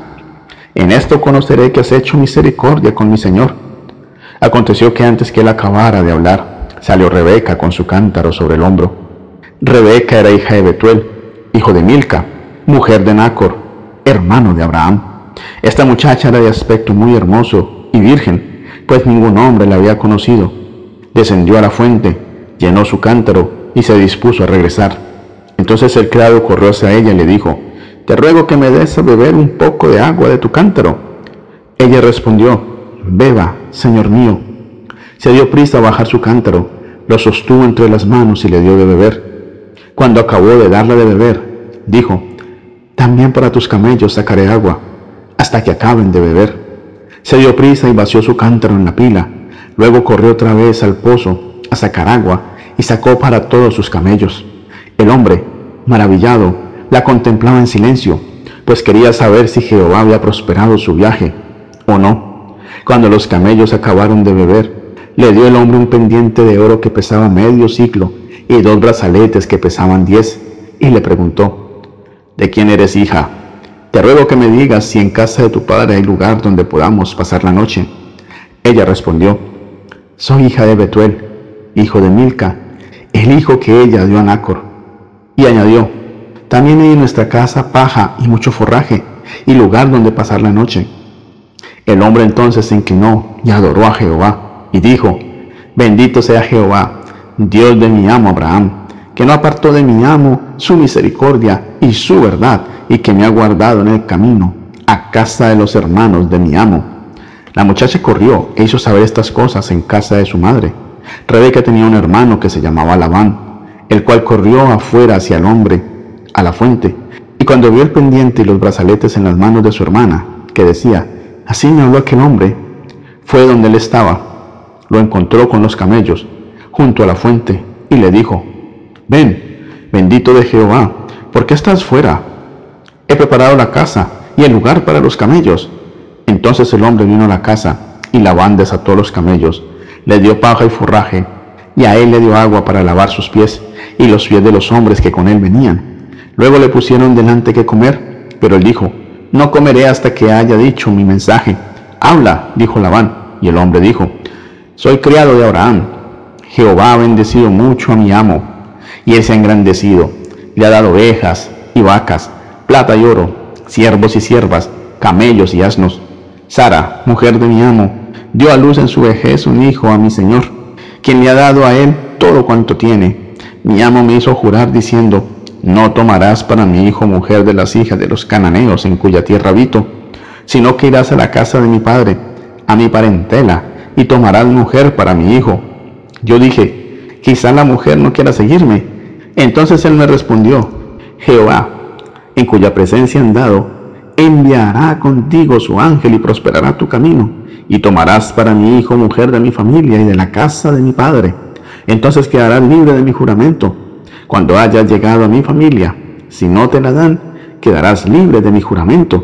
Llegué, pues, hoy a la fuente y dije, Jehová, Dios de mi Señor Abraham, si tú has de prosperar ahora el camino por el cual ando, permite que, mientras estoy junto a la fuente de agua, la muchacha que salga a buscar agua y a quien yo diga, dame de beber, te ruego un poco de agua de tu cántaro. Y ella responda, bebe tú, y también para tus camellos sacaré agua, sea esta la mujer que destinó Jehová para el hijo de mi Señor. Antes que acabara de hablar en mi corazón, vi a Rebeca que salía con su cántaro sobre el hombro, descendió a la fuente y sacó agua. Entonces le dije, te ruego que me des de beber. Ella, al punto, bajó su cántaro del hombro y dijo, bebe, y también a tus camellos daré de beber. Yo bebí, y dio también de beber a mis camellos. Entonces le pregunté, ¿de quién eres hija? Ella respondió, soy hija de Betuel, hijo de Nacor, el hijo que le dio Milca. Le puse pues un pendiente en la nariz y brazaletes en los brazos. Luego me incliné, adoré a Jehová y bendije a Jehová, Dios de mi señor Abraham, que me había guiado por un camino recto, para tomar la hija del hermano de mi señor para su hijo. Ahora pues, si estáis dispuestos a hacer misericordia y ser leal con mi señor, declarármelo, y si no, declarármelo también, y así sabré qué debo hacer. Entonces Labán y Betuel respondieron diciendo, de Jehová ha salido esto, no podemos hablarte ni mal ni bien. Ahí está Rebeca, delante de ti, tómala y vete, y sea mujer del hijo de tu señor, como lo ha dicho Jehová. Cuando el criado de Abraham oyó estas palabras, se inclinó a tierra ante Jehová. Después de esto sacó el criado alhajas de plata, alhajas de oro y vestidos, y lo dio a Rebeca. También dio cosas preciosas a su hermano y a su madre. Luego comieron y bebieron él y los hombres que venían con él, y pasaron allí la noche. Por la mañana, al levantarse, el criado dijo, Enviadme a mi señor. Pero el hermano y la madre de Rebeca respondieron, Espere la muchacha con nosotros al menos diez días y después irá. Él les dijo, No me detengáis, ya que Jehová ha prosperado mi camino, despachadme para que regrese donde está mi señor. Ellos respondieron entonces, Llamemos a la muchacha y preguntémosle. Llamaron, pues, a Rebeca y le preguntaron, ¿Irás tú con este hombre? Ella respondió, Sí, iré. Entonces dejaron ir a su hermana Rebeca, a su nodriza y también al criado de Abraham y a sus hombres, y bendijeron a Rebeca diciendo, Hermana nuestra, sé madre de millares de millares, y conquisten tus descendientes la puerta de sus enemigos. Rebeca y sus doncellas se levantaron, montaron en los camellos y siguieron al hombre. Así pues, el criado tomó a Rebeca y se fue. Mientras tanto, Isaac había vuelto del pozo del viviente que me ve, pues habitaba en el Negev. Había salido Isaac a meditar al campo, a la hora de la tarde, y alzando sus ojos vio los camellos que venían Rebeca también alzó sus ojos, vio a Isaac y descendió del camello, pues había preguntado al criado, ¿quién es ese hombre que viene por el campo hacia nosotros? Y el criado había respondido, Este es mi señor. Tomó ella entonces el velo y se cubrió. El criado le contó a Isaac todo lo que había hecho. Luego Isaac la trajo a la tienda de su madre Sara y tomó a Rebeca por mujer y la amó. Así se consoló Isaac de la muerte de su madre. Capítulo 25 Abraham tomó otra mujer, cuyo nombre era Setura, la cual le dio a luz a Simram, Joxán, Medán, Madián, Isbac y Sua. Joxán engendró a Seba y a Dedán, e hijos de Dedán fueron a Surim, Letusim y Leumim, e hijos de Madián, Efa, Efer, Anok, Abida y Elda. Todos estos fueron hijos de Setura. Abraham dejó a Isaac todo cuanto tenía. A los hijos de sus concubinas les dio Abraham regalos, pero cuando aún vivía, los separó de su hijo Isaac, enviándolos hacia las tierras del oriente. Los días que vivió Abraham fueron 175 años. Exhaló, pues, el espíritu, y murió Abraham en buena vejez, anciano y lleno de años, y fueron unidos a su pueblo. Los sepultaron Isaac e Ismael, sus hijos, en la cueva de Macpela, en la heredad de Efrón, hijo de Soar, el Eteo, que está enfrente de Manre, la heredad que compró Abraham de los hijos de Ed. Allí fueron sepultados Abraham y Sara, su mujer. Y sucedió después de muerto Abraham, que Dios bendijo a Isaac, su hijo, y habitó Isaac junto al pozo del viviente que me ve. Estos son los descendientes de Ismael, hijo de Abraham, que le dio a luz Agar, la egipcia, sierva de Sara. Estos pues son los nombres de los hijos de Ismael, nombrados en el orden de su nacimiento. El primogénito de Ismael, Nebayot, luego Cedar, Abdeel, Mipsam, Misma, Duma, Masa, Adar, Tema, Getur, Nafis y Sedema. Estos son los hijos de Ismael y todos sus nombres, por sus villas y por sus campamentos, doce jefes por sus familias. Los años de la vida de Ismael fueron 137. Exhaló el espíritu Ismael, murió y fue reunido a su pueblo. Habitaron los ismaelitas desde Ávila hasta Shur, que está enfrente de Egipto, en la vía hacia Siria, y murió en presencia de todos sus hermanos. Esos son los descendientes de Isaac, hijo de Abraham. Abraham engendró a Isaac.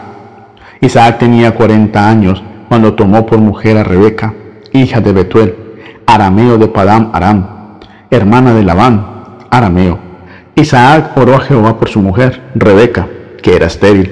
Lo aceptó Jehová y Rebeca concibió. Pero como los hijos luchaban dentro de ella, Rebeca pensó, si es así, ¿para qué vivo yo? Y fue a consultar a Jehová, y Jehová le respondió, Dos naciones hay en tu seno, dos pueblos divididos desde tus entrañas. Un pueblo será más fuerte que el otro pueblo, y el mayor servirá al menor. Cuando se cumplieron sus días para dar a luz, había gemelos en su vientre. El primero salió rubio, era todo velludo como una pelliza, y le pusieron por nombre Saúl. Después salió su hermano, trabada su mano al talón de Saúl, y le pusieron por nombre Jacob. Isaac tenía sesenta años de edad cuando ella los dio a luz. Crecieron los niños. Esaú fue diestro en la casa, hombre del campo, pero Jacob era hombre tranquilo, que habitaba en tiendas. Llamó Isaac a Esaú, porque comía de su casa, pero Rebeca amaba a Jacob. Guisó Jacob un potaje, y volviendo Esaú del campo cansado, dijo a Jacob, Te ruego que me des a comer de ese guiso rojo, pues estoy muy cansado. Por eso fue llamado Edom. Jacob respondió, Véndeme en este día tu primogenitura. Entonces dijo Esaú, Me estoy muriendo. ¿Para qué? Pues me servirá la primogenitura. Dijo Jacob, jurámelo en este día. Él se lo juró y vendió a Jacob su primogenitura. Entonces Jacob dio a Esaú pan y del guisado de las lentejas. Él comió y bebió, se levantó y se fue. Así menospreció Esaú la primogenitura. Capítulo 26 En aquel tiempo hubo hambre en la tierra, además de la primera que hubo en los días de Abraham. Y se fue Isaac a Gerar, a donde estaba Abimelech, rey de los filisteos. Allí se le apareció Jehová y le dijo, No desciendas a Egipto, habita en la tierra que yo te diré. Habita como forastero en esta tierra. Yo estaré contigo y te bendeciré, porque a ti y a tu descendencia daré todas estas tierras, y confirmaré el juramento que hice Abraham, tu padre.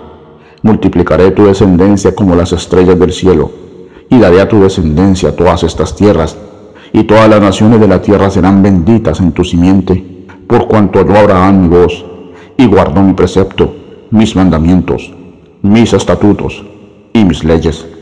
Habitó, pues, Isaac en Gerar, y cuando los hombres de aquel lugar le preguntaron acerca de su mujer, él respondió, es mi hermana, pues tuvo miedo de decir, es mi mujer, pensando que tal vez los hombres del lugar lo matarían por causa de Rebeca, pues ella era de hermoso aspecto.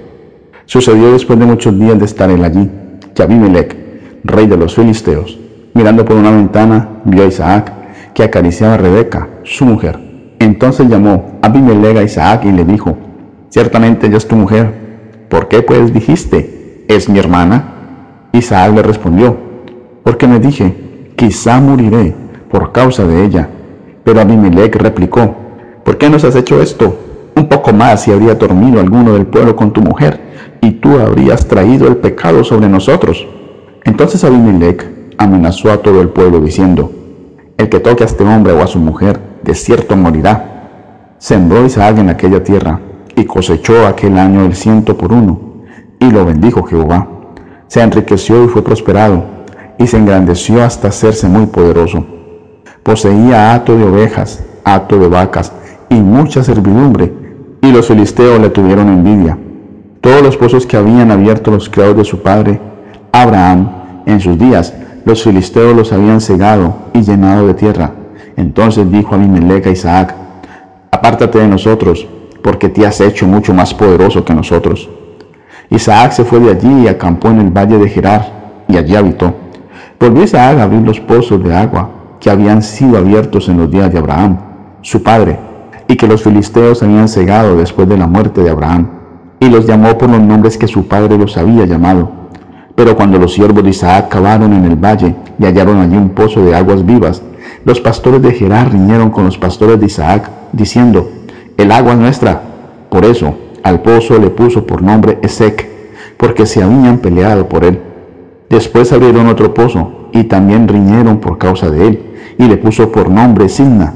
Se apartó de allí y abrió otro pozo y ya no riñeron por él. Le puso por nombre Rehobot y dijo, ahora Jehová nos ha prosperado y fructificaremos en la tierra. De allí subió a Beerseba. Aquella noche se le apareció Jehová y le dijo, Yo soy el Dios de tu padre Abraham. No temas, porque yo estoy contigo. Te bendeciré y multiplicaré tu descendencia por amor de Abraham, mi siervo. Entonces edificó allí un altar e invocó el nombre de Jehová. Plantó allí su tienda y abrieron allí un pozo los siervos de Isaac. Abimelech vino desde Gerara donde él estaba, y con él vinieron a Usat, amigo suyo, y Ficol, capitán de su ejército.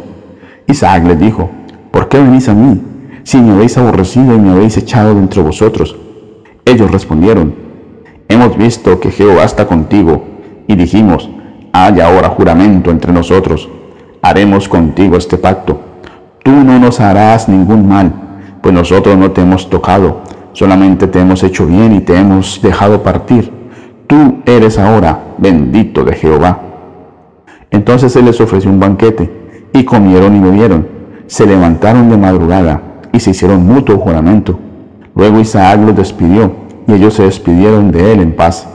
Aquel mismo día sucedió que vinieron los criados de Isaac y le dieron la noticia del pozo que habían abierto.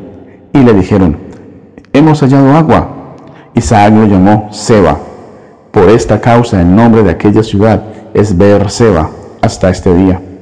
Cuando Esaú tenía cuarenta años, tomó por mujer a Judith, hija de Beeri, el Eteo, y a Basemat, hija de Lon, el Eteo, y fueron amargura de espíritu para Isaac y para Rebeca. Capítulo 27 Aconteció que cuando Isaac envejeció y sus ojos se oscurecieron, quedando sin vista, llamó a Esaú, su hijo mayor, y le dijo, Hijo mío, él respondió, aquí estoy. Ya soy viejo, dijo Isaac, y no sé el día de mi muerte. Toma pues ahora tus armas, tu aljaba y tu arco, y sal al campo a cazarme algo. Hazme un guisado como a mí me gusta, tráemelo y comeré, para que yo te bendiga antes que muera. Rebeca estaba escuchando cuando Isaac le hablaba a su hijo Esaú, y se fue Esaú al campo para buscar la casa que había de traer. Entonces Rebeca habló a su hijo Jacob, diciendo, Mira, yo he oído a tu padre, que hablaba con tu hermano Esaú diciendo, tráeme casa y hazme un guisado, para que coma y te bendiga en presencia de Jehová, antes que me muera. Ahora, pues, hijo mío, obedece a mi voz en lo que te mando. Ve ahora al ganado y tráeme de allí dos buenos cabritos de las cabras, y haré con ellos un guisado para tu padre, como a él le gusta. Tú lo llevarás a tu padre, y él comerá, para que te bendiga antes de su muerte. Pero Jacob dijo a Rebeca, su madre, mi hermano Esaú es hombre belloso, y yo lampiño. Quizá me palpará mi padre, me tendrá entonces por burlador, y traeré sobre mí maldición y no bendición. Su madre respondió, Hijo mío, sea sobre mí tu maldición, solamente obedece a mi voz, ve y tráemelos. Entonces él fue, los tomó y los trajo a su madre, y su madre hizo un guisado como a su padre le gustaba. Después tomó Rebeca los vestidos de Saúl, su hijo mayor, los más preciosos que ella tenía en casa, y vistió a Jacob, su hijo menor. Luego, con las pieles de los cabritos cubrió sus manos y la parte de su cuello, donde no tenía vello, y puso el guisado y el pan que había preparado en manos de su hijo Jacob. Entonces este fue a su padre y dijo, Padre mío, Isaac respondió, Aquí estoy. ¿Quién eres tú, hijo mío? Yo soy Esaú, tu primogénito, respondió Jacob. He hecho como me dijiste. Levántate ahora siéntate y come de mi casa, para que me bendigas. Entonces Isaac dijo a su hijo, ¿Cómo es que la hallaste tan pronto, hijo mío? Jacob respondió, porque Jehová tu Dios hizo que la encontrara delante de mí. Isaac dijo a Jacob, acércate ahora y te palparé, hijo mío, para ver si eres o no mi hijo Esaú. Se acercó Jacob a su padre Isaac, quien lo palpó y dijo, la voz es la voz de Jacob, pero las manos las de Saúl, y no lo reconoció, porque sus manos eran vellosas como las manos de Saúl, y lo bendijo. Volvió a preguntar Isaac, ¿eres tú mi hijo Esaú? Jacob respondió, yo soy. Dijo entonces, acércamela y comeré de la casa de mi hijo para que yo te bendiga. Jacob se le acercó, e Isaac comió. Le trajo también vino y bebió. Y le dijo Isaac su padre, acércate ahora y bésame, hijo mío. Jacob se acercó y lo besó. Olió Isaac el olor de sus vestidos y lo bendijo diciendo, Mira, el olor de mi hijo, como el olor del campo, que Jehová ha bendecido. Dios, pues, te dé el rocío del cielo y de los frutos de la tierra, y abundancia de trigo y de mosto. Sirvante pueblos, y las naciones se inclinen delante de ti. Sé Señor de tus hermanos, y ante ti se inclinen los hijos de tu madre. Malditos sean los que te maldigan, y benditos los que te bendigan. Aconteció luego que Isaac acabó de bendecir a Jacob, y apenas había salido Jacob de delante de su padre, Isaac, que Saúl, su hermano, volvió de cazar. E hizo él también un guisado, lo trajo a su padre, y le dijo, Levántese mi padre, y coma de la casa de su hijo, para que me bendiga.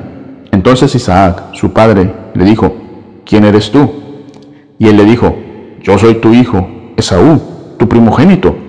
Entonces estremeció Isaac grandemente y dijo, ¿quién es el que vino aquí, que trajo casa y me dio, y comí de todo antes que tú vinieras? Yo lo bendije y será bendito. Cuando Esaú oyó las palabras de su padre, lanzó una muy grande y muy amarga exclamación y le dijo, bendíceme también a mí, Padre mío. Este le dijo, vino tu hermano con engaño y tomó tu bendición. Esaú respondió, bien llamaron su nombre Jacob, pues ya me ha suplantado dos veces, se apoderó de mi primogenitura y ahora ha tomado mi bendición. Y añadió, ¿no has guardado bendición para mí? Isaac respondió a Esaú, diciéndole, yo le he puesto por Señor tuyo y le he dado por siervos a todos sus hermanos. De trigo y de vino lo he provisto. ¿Qué, pues, haré por ti ahora, hijo mío? Dijo entonces Esaú a su padre, ¿no tienes más que una sola bendición, padre mío? Bendíceme también a mí, padre mío. Y alzó Esaú la voz y lloró. Entonces Isaac, su padre, habló y le dijo, será tu morada lejos de la tierra fértil y del rocío que cae de los cielos de tu espada vivirás y a tu hermano servirás, pero cuando te fortalezcas, sacudirás su yugo de tu cerviz. Aborreció Esaú a Jacob por la bendición con que su padre lo había bendecido, y dijo en su corazón, llegarán los días del luto por mi padre, y yo mataré a mi hermano Jacob. Fueron dichas a Rebeca las palabras de Esaú, su hijo mayor, y ella envió a llamar a Jacob, su hijo menor, y le dijo, Esaú, tu hermano, se consuela pensando en matarte. Ahora, pues, hijo mío, obedece a mi voz, levántate y huye a casa de mi hermano Labán, en Arán, y quédate con él algunos días hasta que el enojo de tu hermano se mitigue, hasta que se aplaque la ira de tu hermano contra ti y olvide lo que le has hecho. Entonces enviaré yo a que te traigan de allá. ¿Por qué seré privada de vosotros dos en un solo día? Luego dijo Rebeca a Isaac, Fastidio tengo de mi vida a causa de las hijas de Ed. Si Jacob toma mujer de entre las hijas de Ed, como estas, de entre las hijas de esta tierra, ¿para qué quiero la vida? Capítulo 28. Entonces Isaac llamó a Jacob, lo bendijo y le mandó diciendo, No tomes de las hijas de Canaán, levántate, ve a Padán Aram, a casa de Betuel, padre de tu madre, y toma allí mujer de las hijas de Labán, hermano de tu madre que el Dios omnipotente te bendiga, te haga fructificar y te multiplique hasta llegar a ser multitud de pueblos, que te dé la bendición de Abraham y a tu descendencia contigo, para que heredes la tierra en que habitas, la que Dios dio a Abraham. Así envió Isaac a Jacob, el cual fue a Padán Aram, a Labán, hijo de Betuel, el arameo, hermano de Rebeca, madre de Jacob y de Saúl. Vio Saúl como Isaac había bendecido a Jacob y lo había enviado a Padán Aram, para tomar allí mujer para sí, y que cuando lo bendijo, le había mandado diciendo, no tomarás mujer de las hijas de Canaán, y que Jacob había obedecido a su padre y a su madre, y se había ido a Padán Aram. Vio asimismo Saúl que las hijas de Canaán no agradaban a Isaac, su padre, y se fue Saúl a Ismael, y tomó para sí por mujer, además de sus otras mujeres, a Maalat, hija de Ismael, hijo de Abraham, hermana de Nebayot. Jacob, pues, Salió de Beerseba y fue a Arán. Llegó a un cierto lugar y durmió allí, porque ya el sol se había puesto. De las piedras de aquel paraje tomó una para su cabecera y se acostó en aquel lugar. Y tuvo un sueño. Vi una escalera que estaba apoyada en tierra y su extremo tocaba en el cielo. Ángeles de Dios subían y descendían por ella. Jehová estaba en lo alto de ella y dijo, Yo soy Jehová, el Dios de Abraham, tu padre, y el Dios de Isaac. La tierra en que estás acostado te la daré a ti y a tu descendencia. Será tu descendencia como el polvo de la tierra, y te extenderás al occidente, al oriente, al norte y al sur. Y todas las familias de la tierra serán benditas en ti y en tu simiente, pues yo estoy contigo. Te guardaré donde quiera que vayas, y volveré a traerte a esta tierra, porque no te dejaré hasta que haya hecho lo que te he dicho. Cuando Jacob despertó de su sueño, dijo, Ciertamente Jehová está en este lugar, y yo no lo sabía. Entonces tuvo miedo y exclamó, cuán terrible es este lugar, no es otra cosa que casa de Dios y puerta del cielo. Se levantó Jacob de mañana, y tomando la piedra que había puesto de cabecera, la alzó por señal y derramó aceite encima de ella. Y aquel lugar le puso por nombre Betel, aunque Luz era el nombre anterior de la ciudad. Allí hizo voto Jacob diciendo, Si va Dios conmigo y me guarda en este viaje en que estoy, si me da pan para comer y vestido para vestir, y si vuelvo en paz a casa de mi padre, Jehová será mi Dios. Y esta piedra que he puesto por señal será casa de Dios, y de todo lo que me des, el diezmo apartaré para ti. Capítulo 29. Siguió luego Jacob su camino, y fue a la tierra de los orientales. Vio un pozo en el campo, y tres rebaños de ovejas que yacían cerca de él, porque de aquel pozo abrevaban los ganados. Y había una gran piedra sobre la boca del pozo. Cuando se juntaban allí todos los rebaños, los pastores corrían la piedra de la boca del pozo y abrevaban las ovejas. Luego volvían la piedra a su lugar sobre la boca del pozo. Jacob les preguntó, Hermanos míos, ¿de dónde sois? De Arán somos, respondieron ellos. ¿Conocéis a Labán, hijo de Nacor? Volvió a preguntar. Sí lo conocemos, respondieron. ¿Está bien? Insistió Jacob. Muy bien, dijeron los pastores. Mira, allá en su hija Raquel con las ovejas. Él dijo, es aún muy de día no es tiempo todavía de recoger el ganado, abrevar las ovejas e ir a apacentarlas. Ellos respondieron, no podemos, hasta que se junten todos los rebaños y se remueva la piedra de la boca del pozo. Entonces daremos de beber a las ovejas. Mientras él aún hablaba con ellos, Raquel vino con el rebaño de su padre, porque ella era la pastora. Y sucedió que cuando Jacob vio a Raquel, hija de Labán, hermano de su madre, y las ovejas de Labán, el hermano de su madre se acercó a Jacob y removió la piedra de la boca del pozo y abrevó el rebaño de Labán, hermano de su madre. Luego Jacob besó a Raquel, alzó la voz y lloró. Jacob le contó a Raquel que él era hermano de su padre e hijo de Rebeca, y ella corrió a dar la noticia a su padre. Cuando Labán oyó las noticias de Jacob, hijo de su hermana, corrió a recibirlo y lo abrazó, lo besó y lo trajo a su casa entonces él contó a Labán todas estas cosas, y Labán le dijo, Ciertamente eres hueso mío y carne mía. Y estuvo con él durante un mes. Entonces dijo Labán a Jacob, Por ser tú mi hermano, ¿me vas a servir de balde? Dime cuál ha de ser tu salario. Labán tenía dos hijas, el nombre de la mayor era Lea, y el nombre de la menor Raquel. Los ojos de Lea eran delicados, pero Raquel era de lindo semblante y hermoso parecer. Jacob amó a Raquel y dijo, yo te serviré siete años por Raquel, tu hija menor. Labán respondió, mejor es dártela a ti que a otro hombre, quédate conmigo. Así sirvió Jacob siete años por Raquel, y le parecieron como pocos días, porque la amaba. Un día dijo Jacob a Labán, dame mi mujer, porque se ha cumplido el plazo para unirme a ella. Entonces Labán juntó a todos los hombres de aquel lugar y ofreció un banquete. Pero sucedió que al llegar la noche tomó a su hija Lea y se la trajo, y Jacob se llegó a ella. Labán dio además su sierva Silpa a su hija Lea por criada. Cuando llegó la mañana, Jacob vio que era Lea y dijo a Labán, ¿qué es esto que me has hecho? ¿No te he servido por Raquel? ¿Por qué, pues, me has engañado? Labán respondió, no es costumbre en nuestro lugar que se dé la menor antes de la mayor.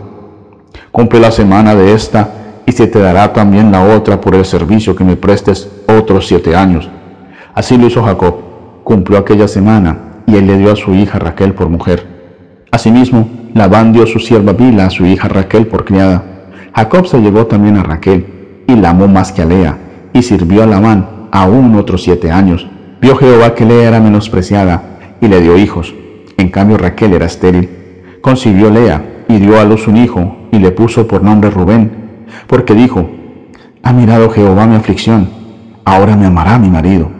Consiguió otra vez y dio a luz un hijo, y dijo, por cuanto yo Jehová que yo era menospreciada, me ha dado también este, y le puso por nombre Simeón. Consiguió otra vez y dio a luz un hijo, y dijo, desde ahora se unirá mi marido conmigo, porque le he dado a luz tres hijos.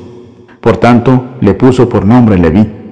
Consiguió otra vez y dio a luz un hijo, y dijo, esta vez alabaré a Jehová. Por esto llamó su nombre Judá, y dejó de dar a luz. Capítulo 30 Al ver Raquel que no daba hijos a Jacob, tuvo envidia de su hermana, y dijo a Jacob, Dame hijos, o si no, me muero. Jacob se enojó con Raquel y le dijo, ¿Soy yo acaso Dios que te ha negado el fruto de tu vientre? Entonces ella le dijo, Aquí está mi sierva Dila, llégate a ella y que dé a luz sobre mis rodillas, así yo también tendré hijos de ella. Le dio a Bila, su sierva, por mujer, y Jacob se llegó a ella. Bila concibió y dio a luz un hijo, Jacob. Dijo entonces Raquel, me juzgó Dios, pues ha oído mi voz y me ha dado un hijo. Por tanto, llamó su nombre Dan. Concibió otra vez Bila, la sierva de Raquel, y dio a luz un segundo hijo a Jacob. Y dijo Raquel, en contienda de Dios he luchado con mi hermana y he vencido. Le puso por nombre Neftali. Al ver Lea que había dejado de dar a luz, tomó a su sierva Silpa y la dio a Jacob por mujer. Y Silpa, sierva de Lea, dio a luz un hijo a Jacob. Entonces dijo Lea, vino la aventura, y le puso por nombre Gad. Luego Silpa, la sierva de Lea, dio a luz otro hijo a Jacob, y dijo Lea, para dicha mía, porque las mujeres me llamarán dichosa, y le puso por nombre Aser. En el tiempo de la siega del trigo, halló Rubén en el campo unas mandrágoras que trajo a Lea, su madre, y dijo Raquel a Lea, te ruego que me des de las mandrágoras de tu hijo. Ella respondió, ¿te parece poco que hayas tomado a mi marido para que también quieras llevarte las mandrágoras de mi hijo? Raquel dijo, pues dormirá contigo esta noche a cambio de las mandrágoras a tu hijo. A la tarde, cuando Jacob volvía del campo, salió Lea a su encuentro y le dijo, Llégate a mí, porque la verdad te he alquilado por las mandrágoras de mi hijo. Y durmió con ella aquella noche. Dios oyó a Lea, que concibió, y dio a luz el quinto hijo Jacob. Y dijo Lea, Dios me ha dado mi recompensa, por cuanto di mi sierva a mi marido. Por eso lo llamó Isaacar. Después concibió Lea otra vez, y dio a luz el sexto hijo Jacob. Y dijo Lea, Dios me ha dado una buena lote, ahora vivirá conmigo mi marido, porque le he dado a luz seis hijos. Y le puso por nombre Zabulón. Por último dio a luz una hija, y le puso por nombre Dina. Pero se acordó Dios de Raquel, la oyó Dios, y le concedió hijos. Consiguió ella, y dio a luz un hijo, y exclamó, Dios ha quitado mi afrenta, y le puso por nombre José, diciendo, añádame Jehová otro hijo. Cuando Raquel dio a luz a José, Jacob dijo a Labán, déjame ir a mi lugar, a mi tierra, dame mis mujeres por las cuales te he servido, y a mis hijos, y déjame ir, pues tú sabes los servicios que te he prestado.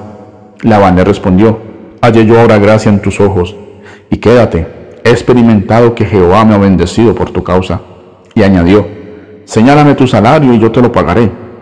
Jacob respondió, tú sabes que te he servido y cómo ha estado tu ganado conmigo, porque poco tenías antes de mi venida, y ha crecido en gran número. Jehová te ha bendecido con mi llegada. Y ahora, ¿cuándo trabajaré también para mi propia casa? Labán le preguntó entonces, ¿qué te daré? Y respondió Jacob, no me des nada. Si haces esto por mí, volveré a apacentar tus ovejas.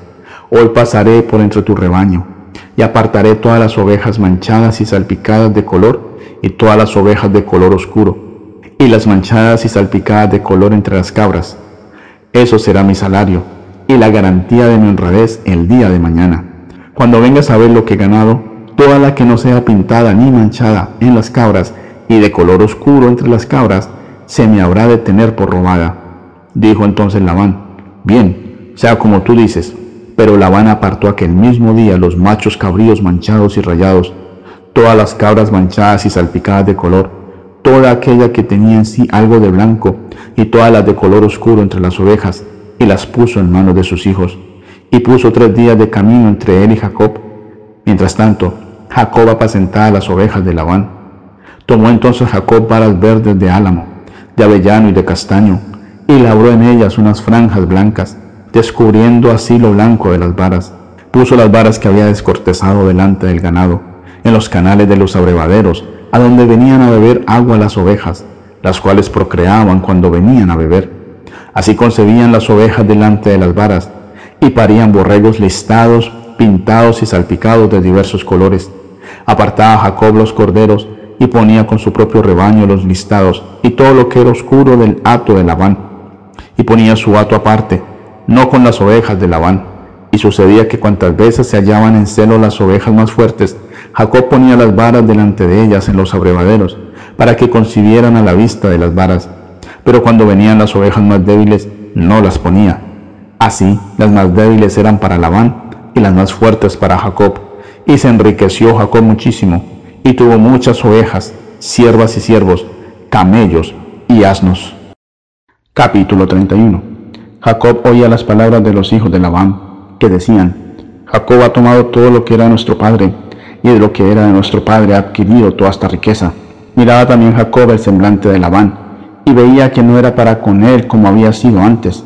Entonces Jehová dijo a Jacob, vuélvete a la tierra de tus padres, a tu parentela, y yo estaré contigo. Envió, pues, Jacob a llamar a Raquel y a Lea al campo donde estaban sus ovejas, y les dijo, Veo que vuestro padre ya no me mira como antes, pero el Dios de mi padre ha estado conmigo. Vosotras sabéis que con todas mis fuerzas he servido a vuestro padre, pero vuestro padre me ha engañado y me ha cambiado el salario diez veces, si bien Dios no le ha permitido que me hiciera daño. Si él decía, los pintados serán tu salario, entonces todas las ovejas parían pintados. Y si decía, los listados serán tu salario, entonces todas las ovejas parían listados. Así quitó Dios el ganado de vuestro padre y me lo dio a mí. Sucedió, cuando las ovejas estaban en celo, que alcé yo mis ojos y vi en sueños que los machos que cubrían las hembras eran listados, pintados y abigarrados. Y me dijo el ángel de Dios en sueños, Jacob. Y yo le respondí, aquí estoy. Entonces él dijo, alzará tus ojos y verás que todos los machos que cubren a las hembras son listados, pintados y abigarrados, pues yo he visto todo lo que el avante ha hecho.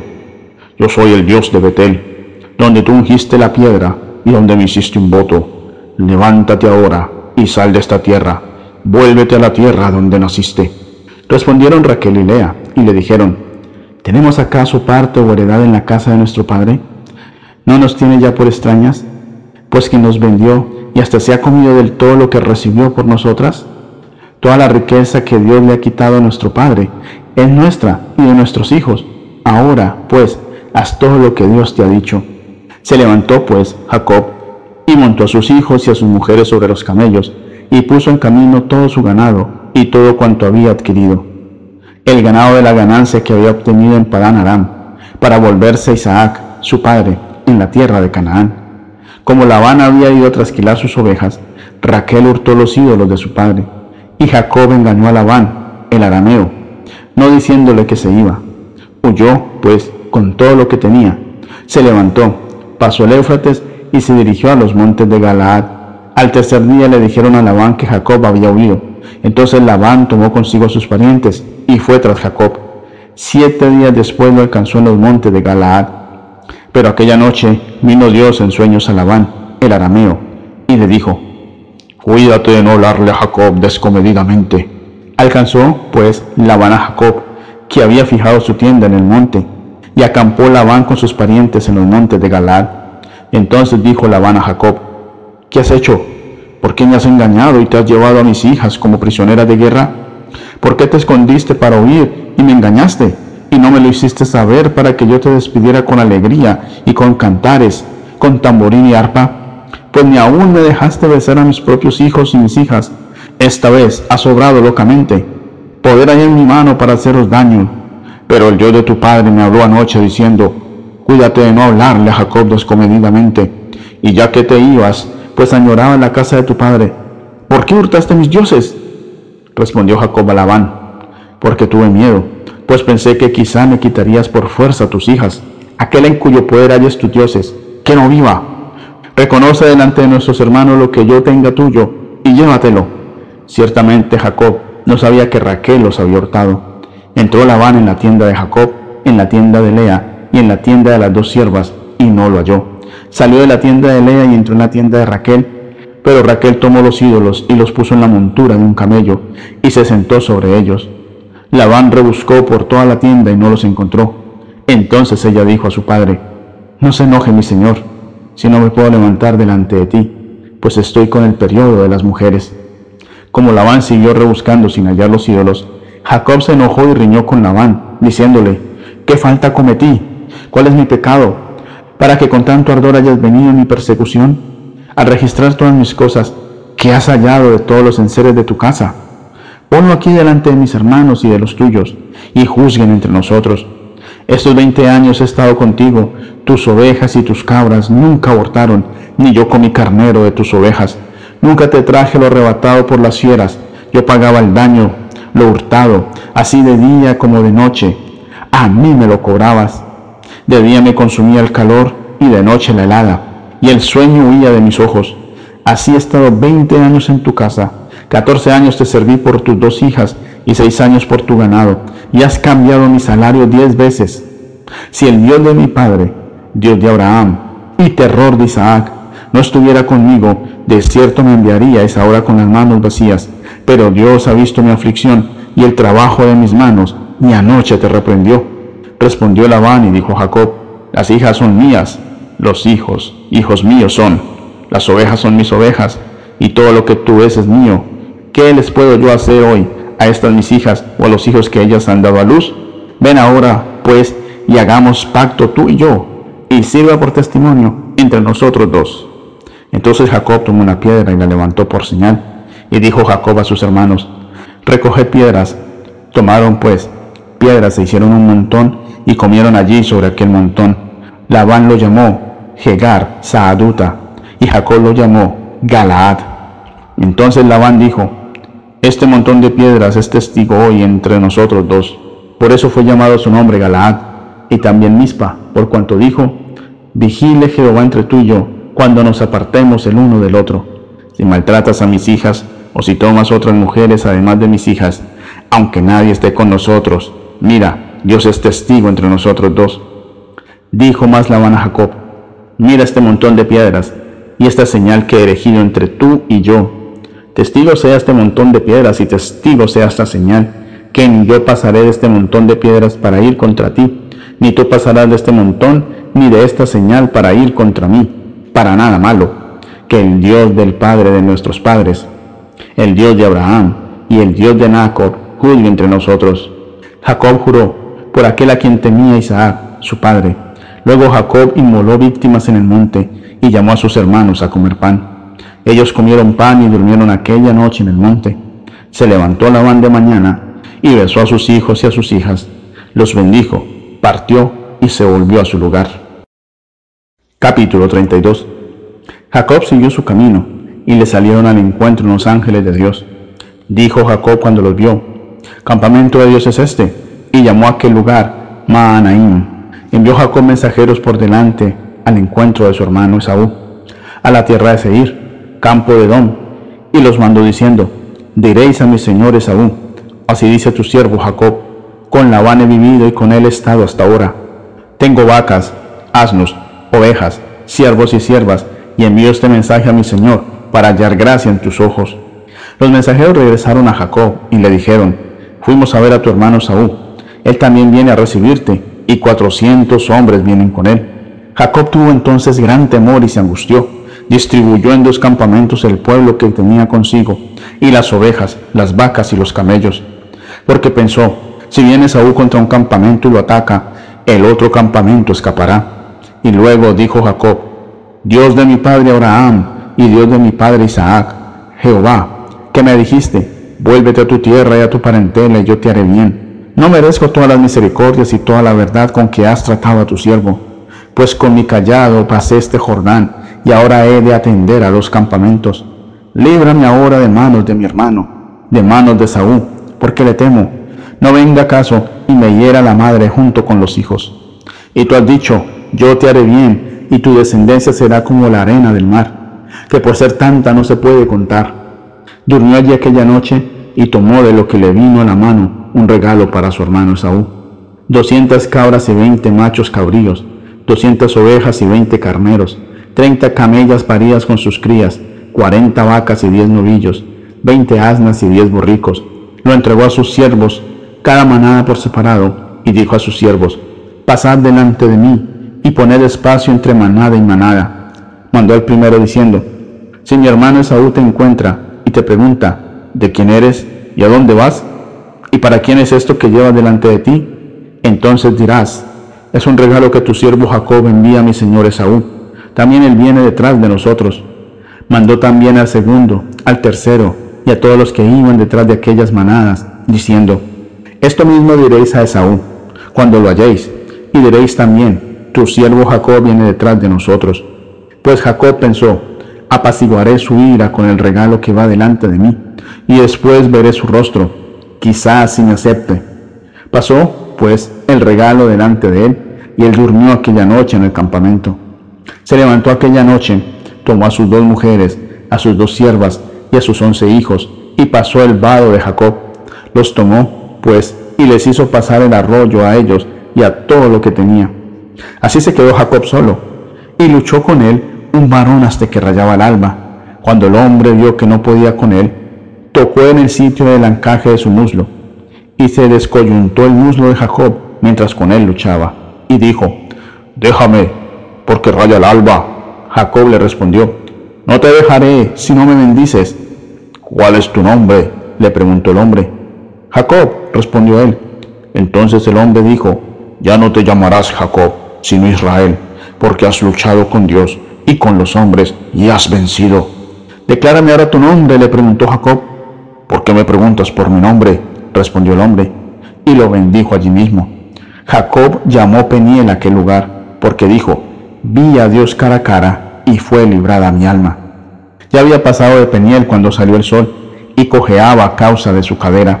Por esto, hasta el día de hoy no comen los hijos de Israel del tendón que se contrajo, el cual está en el encaje del muslo, porque Jacob fue tocado en este sitio de su muslo, en el tendón que se contrajo. Capítulo 33 Alzó Jacob sus ojos y vio que venía Saúl con cuatrocientos hombres. Entonces repartió él los niños entre Lea, Raquel y las dos siervas. Puso las siervas y a sus hijos delante, luego a Lea y sus niños, y detrás a Raquel y a José. Y él pasó delante de ellos y se inclinó a tierra siete veces, hasta que llegó a su hermano. Pero Saúl corrió a su encuentro, y echándose sobre su cuello, lo abrazó y besó. Los dos lloraron. Después Saúl levantó sus ojos, vio a las mujeres y los niños y dijo, ¿quiénes son estos?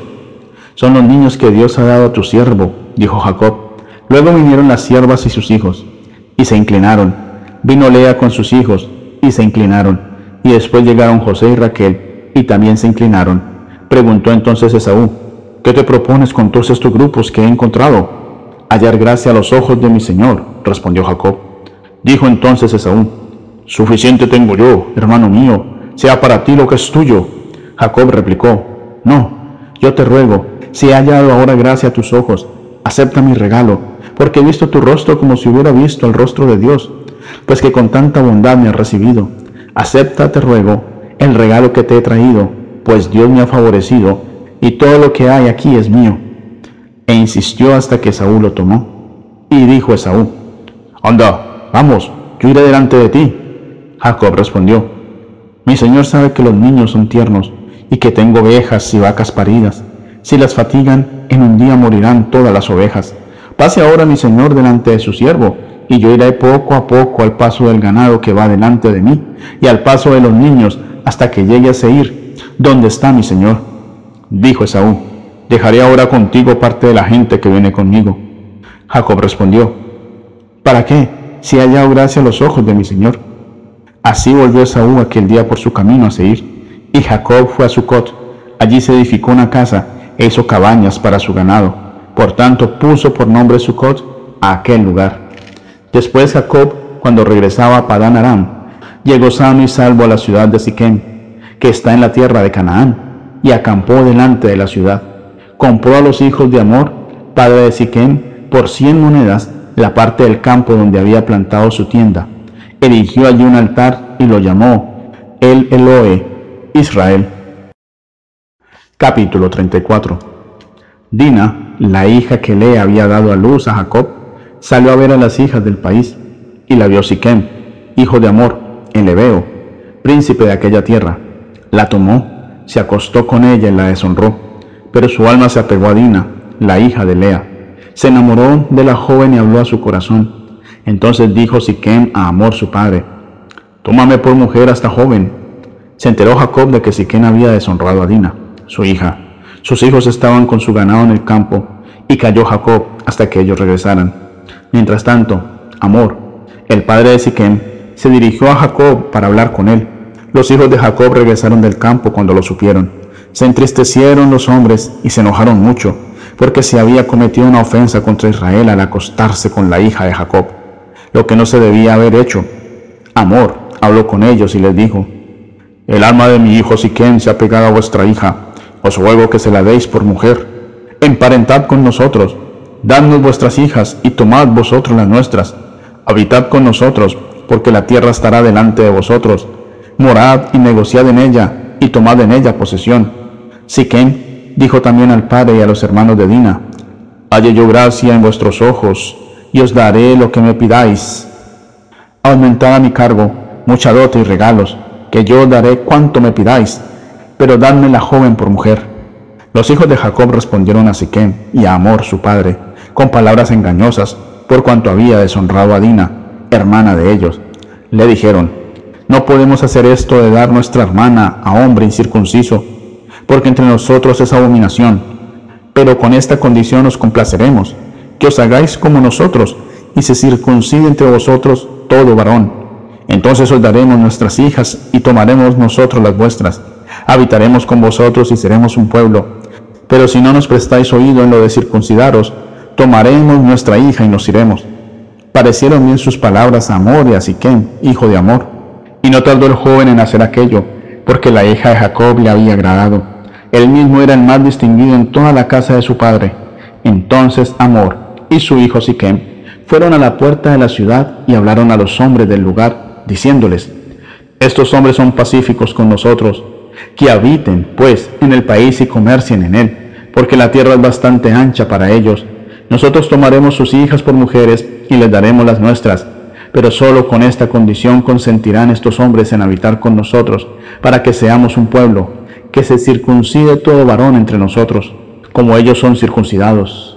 Su ganado, sus bienes y todas sus bestias serán nuestros, solamente convengamos con ellos y habitarán con nosotros. Obedecieron a Amor y a su hijo Siquem todos los que salían por la puerta de la ciudad y circuncidaron a todo varón, a cuantos salían por la puerta de su ciudad. Pero sucedió que al tercer día, cuando ellos sentían el mayor dolor, dos de los hijos de Jacob, Simeón y Leví, hermanos de Dina, tomaron cada uno su espada, fueron contra la ciudad, que estaba desprevenida, y mataron a todo varón. A filo de espada mataron a Amor y a su hijo Siquén, y tomando a Dina de casa de Siquén, se fueron. Los hijos de Jacob pasaron sobre los muertos y saquearon la ciudad, por cuanto habían deshonrado a su hermana. Tomaron sus ovejas, vacas y asnos, lo que había en la ciudad y en el campo, y todos sus bienes. Llevaron cautivos a todos sus niños y sus mujeres, y robaron todo lo que había en las casas. Entonces dijo Jacob a Simeón y a Leví, me habéis puesto en un grave aprieto al hacerme odioso a los habitantes de esta tierra, el cananeo y el fereceo.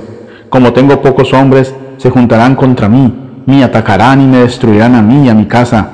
Pero ellos respondieron, ¿acaso tenía el que tratar a nuestra hermana como a una ramera?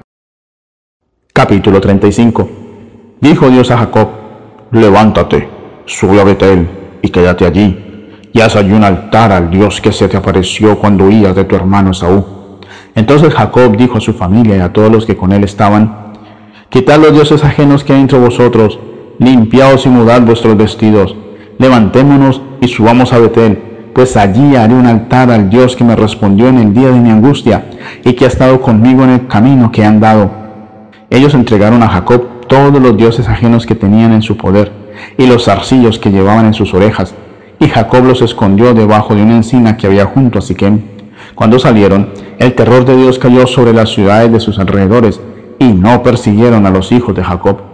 Llegó Jacob a Luz, es decir, a Betel, que está en tierra de Canaán. Él y todo el pueblo que con él estaba, edificó allí un altar y llamó al lugar El Betel, porque allí se le había aparecido Dios cuando huía de su hermano. Entonces murió Débora, nodriza de Rebeca, y fue sepultada al pie de Betel, debajo de una encina, la cual fue llamada Alon Se le apareció otra vez Dios a Jacob a su regreso de Padán Aram y lo bendijo. Le dijo Dios, tu nombre es Jacob, pero ya no te llamarás Jacob, sino que tu nombre será Israel. Y lo llamó Israel. También le dijo Dios, yo soy el Dios omnipotente, crece y multiplícate, una nación y un conjunto de naciones saldrán de ti, y reyes saldrán de tus entrañas. La tierra que he dado a Abraham y Isaac, te la daré a ti y a tu descendencia después de ti. Y se fue Dios de su lado, del lugar desde el cual había hablado con él.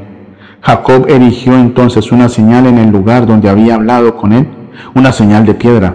Derramó sobre ella una libación y echó sobre ella aceite. Y Jacob llamó Betel a aquel lugar donde Dios le había hablado.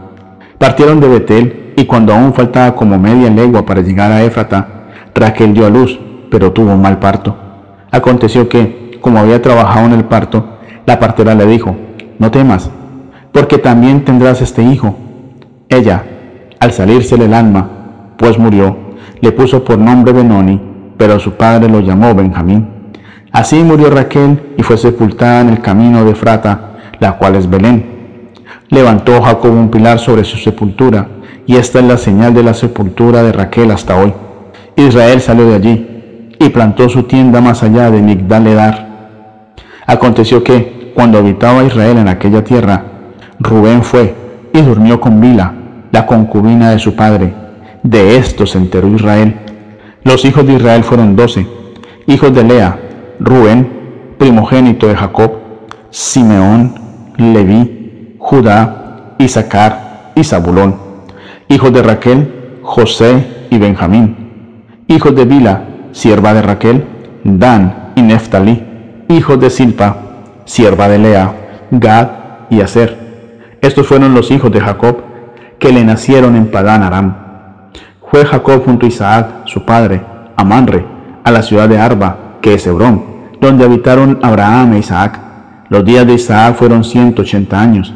Exhaló Isaac el espíritu, murió y fue reunido a su pueblo, viejo y lleno de días lo sepultaron sus hijos Esaú y Jacob. Capítulo 36 Estos son los descendientes de Esaú, o sea, Edom. Esaú tomó sus mujeres de las hijas de Canaán, a Ada, hija de Lon, el Eteo, a Olibama, hija de Aná, hijo de Sibeón, el Ebeo, y a Basemat, hija de Ismael, hermana de Nabayot. A Esaú, Ada le dio a luz a Elifaz, Basemat le dio a luz a Reuel, y a Olibama le dio a luz a Jeús, a Jalaam y a Coré. Estos son los hijos que le nacieron a Esaú en la tierra de Canaán. Esaú tomó sus mujeres, sus hijos, sus hijas y todas las personas de su casa, sus ganados, todas sus bestias y todo cuanto había adquirido en la tierra de Canaán. Y se fue a otra tierra, separándose de su hermano Jacob porque los bienes de ambos eran tantos que no podían habitar juntos, ni la tierra en donde habitaban los podía sostener a causa de sus ganados. Por eso Saúl, o sea Edom, habitó en los montes de Seir. Estos son los descendientes de Saúl, padre de Edom, en los montes de Seir. Y estos son los nombres de sus hijos. Elifaz, hijo de Ada, mujer de Saúl. Reuel, hijo de Basemat, mujer de Saúl. Los hijos de Elifaz fueron Temán, Omar, Sefo, Gatam y Cenas. Timna fue concubina de Elifaz, hijo de Saúl, y ella le dio a luz a Amalek. Esos son los hijos de Ada, mujer de Saúl. Los hijos de Reuel fueron Naat, Sera, Sama y Misa. Estos son los hijos de Basmat, mujer de Saúl. Y estos fueron los hijos que dio a luz a Olivama, mujer de Saúl, hija de Aná, hijo de Sibeón, Jeús, Jaalam y Coré, hijos de Saúl. Esos son los jefes de entre los hijos de Saúl, hijos de Elifaz, primogénito de Saúl. Los jefes Temán, Omar, Cefo, Cenas, Coré, Gatam y Amalek. Estos son los jefes de Elifaz en la tierra de Edom. Estos fueron los hijos de Ada.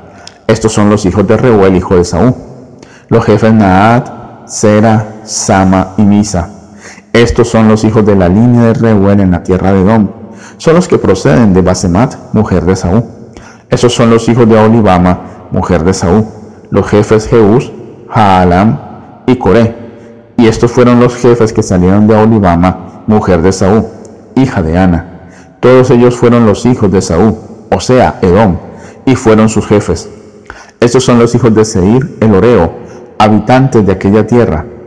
Lotán, Sobal, Sibeón, Aná, Disón, Eser y Disán.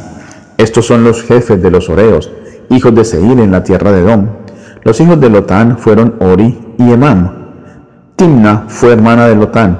Los hijos de Sobal fueron Albán, Manaat, Ebal, Sefo y Onam.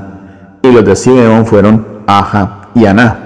Este Aná es el que descubrió manantiales en el desierto, cuando apacentaba los asnos de Simeón, su padre. Los hijos de Aná fueron Disón y Olivama, hija de Aná. Estos fueron los hijos de Disón, Emdan, Esban, Itran y Kerán. Y estos son los hijos de Eser, Bilán, Saaban y Acán. Estos fueron los hijos de Disán, Uz y Arán. Y estos los jefes de los Oreos, los jefes de Lotán, Sobal, Simeón, Aná, Disón, Eser y Disán. Estos fueron los jefes de los Oreos, por sus mandos en la tierra de Seir. Estos fueron los reyes que reinaron en la tierra de Edom, antes que tuvieran rey los hijos de Israel. Bela, hijo de Beor, reinó en Edom, y el nombre de su ciudad fue Dinaba. Murió Bela y reinó en su lugar Jobab, hijo de Sera, de Bosra. Murió Jobab y en su lugar reinó Usam, de tierra de Temán. Murió Usam y reinó en su lugar Adad, hijo de Bedad, en el, el que derrotó a Madián en el campo de Moab, y el nombre de su ciudad fue Abid. Murió Adad y en su lugar reinó Samla, de Masreca. Murió Samla y reinó en su lugar Saúl, de Rehobot, que está junto al Éufrates. Murió Saúl y en lugar suyo reinó Baal Anán, hijo de Akbor.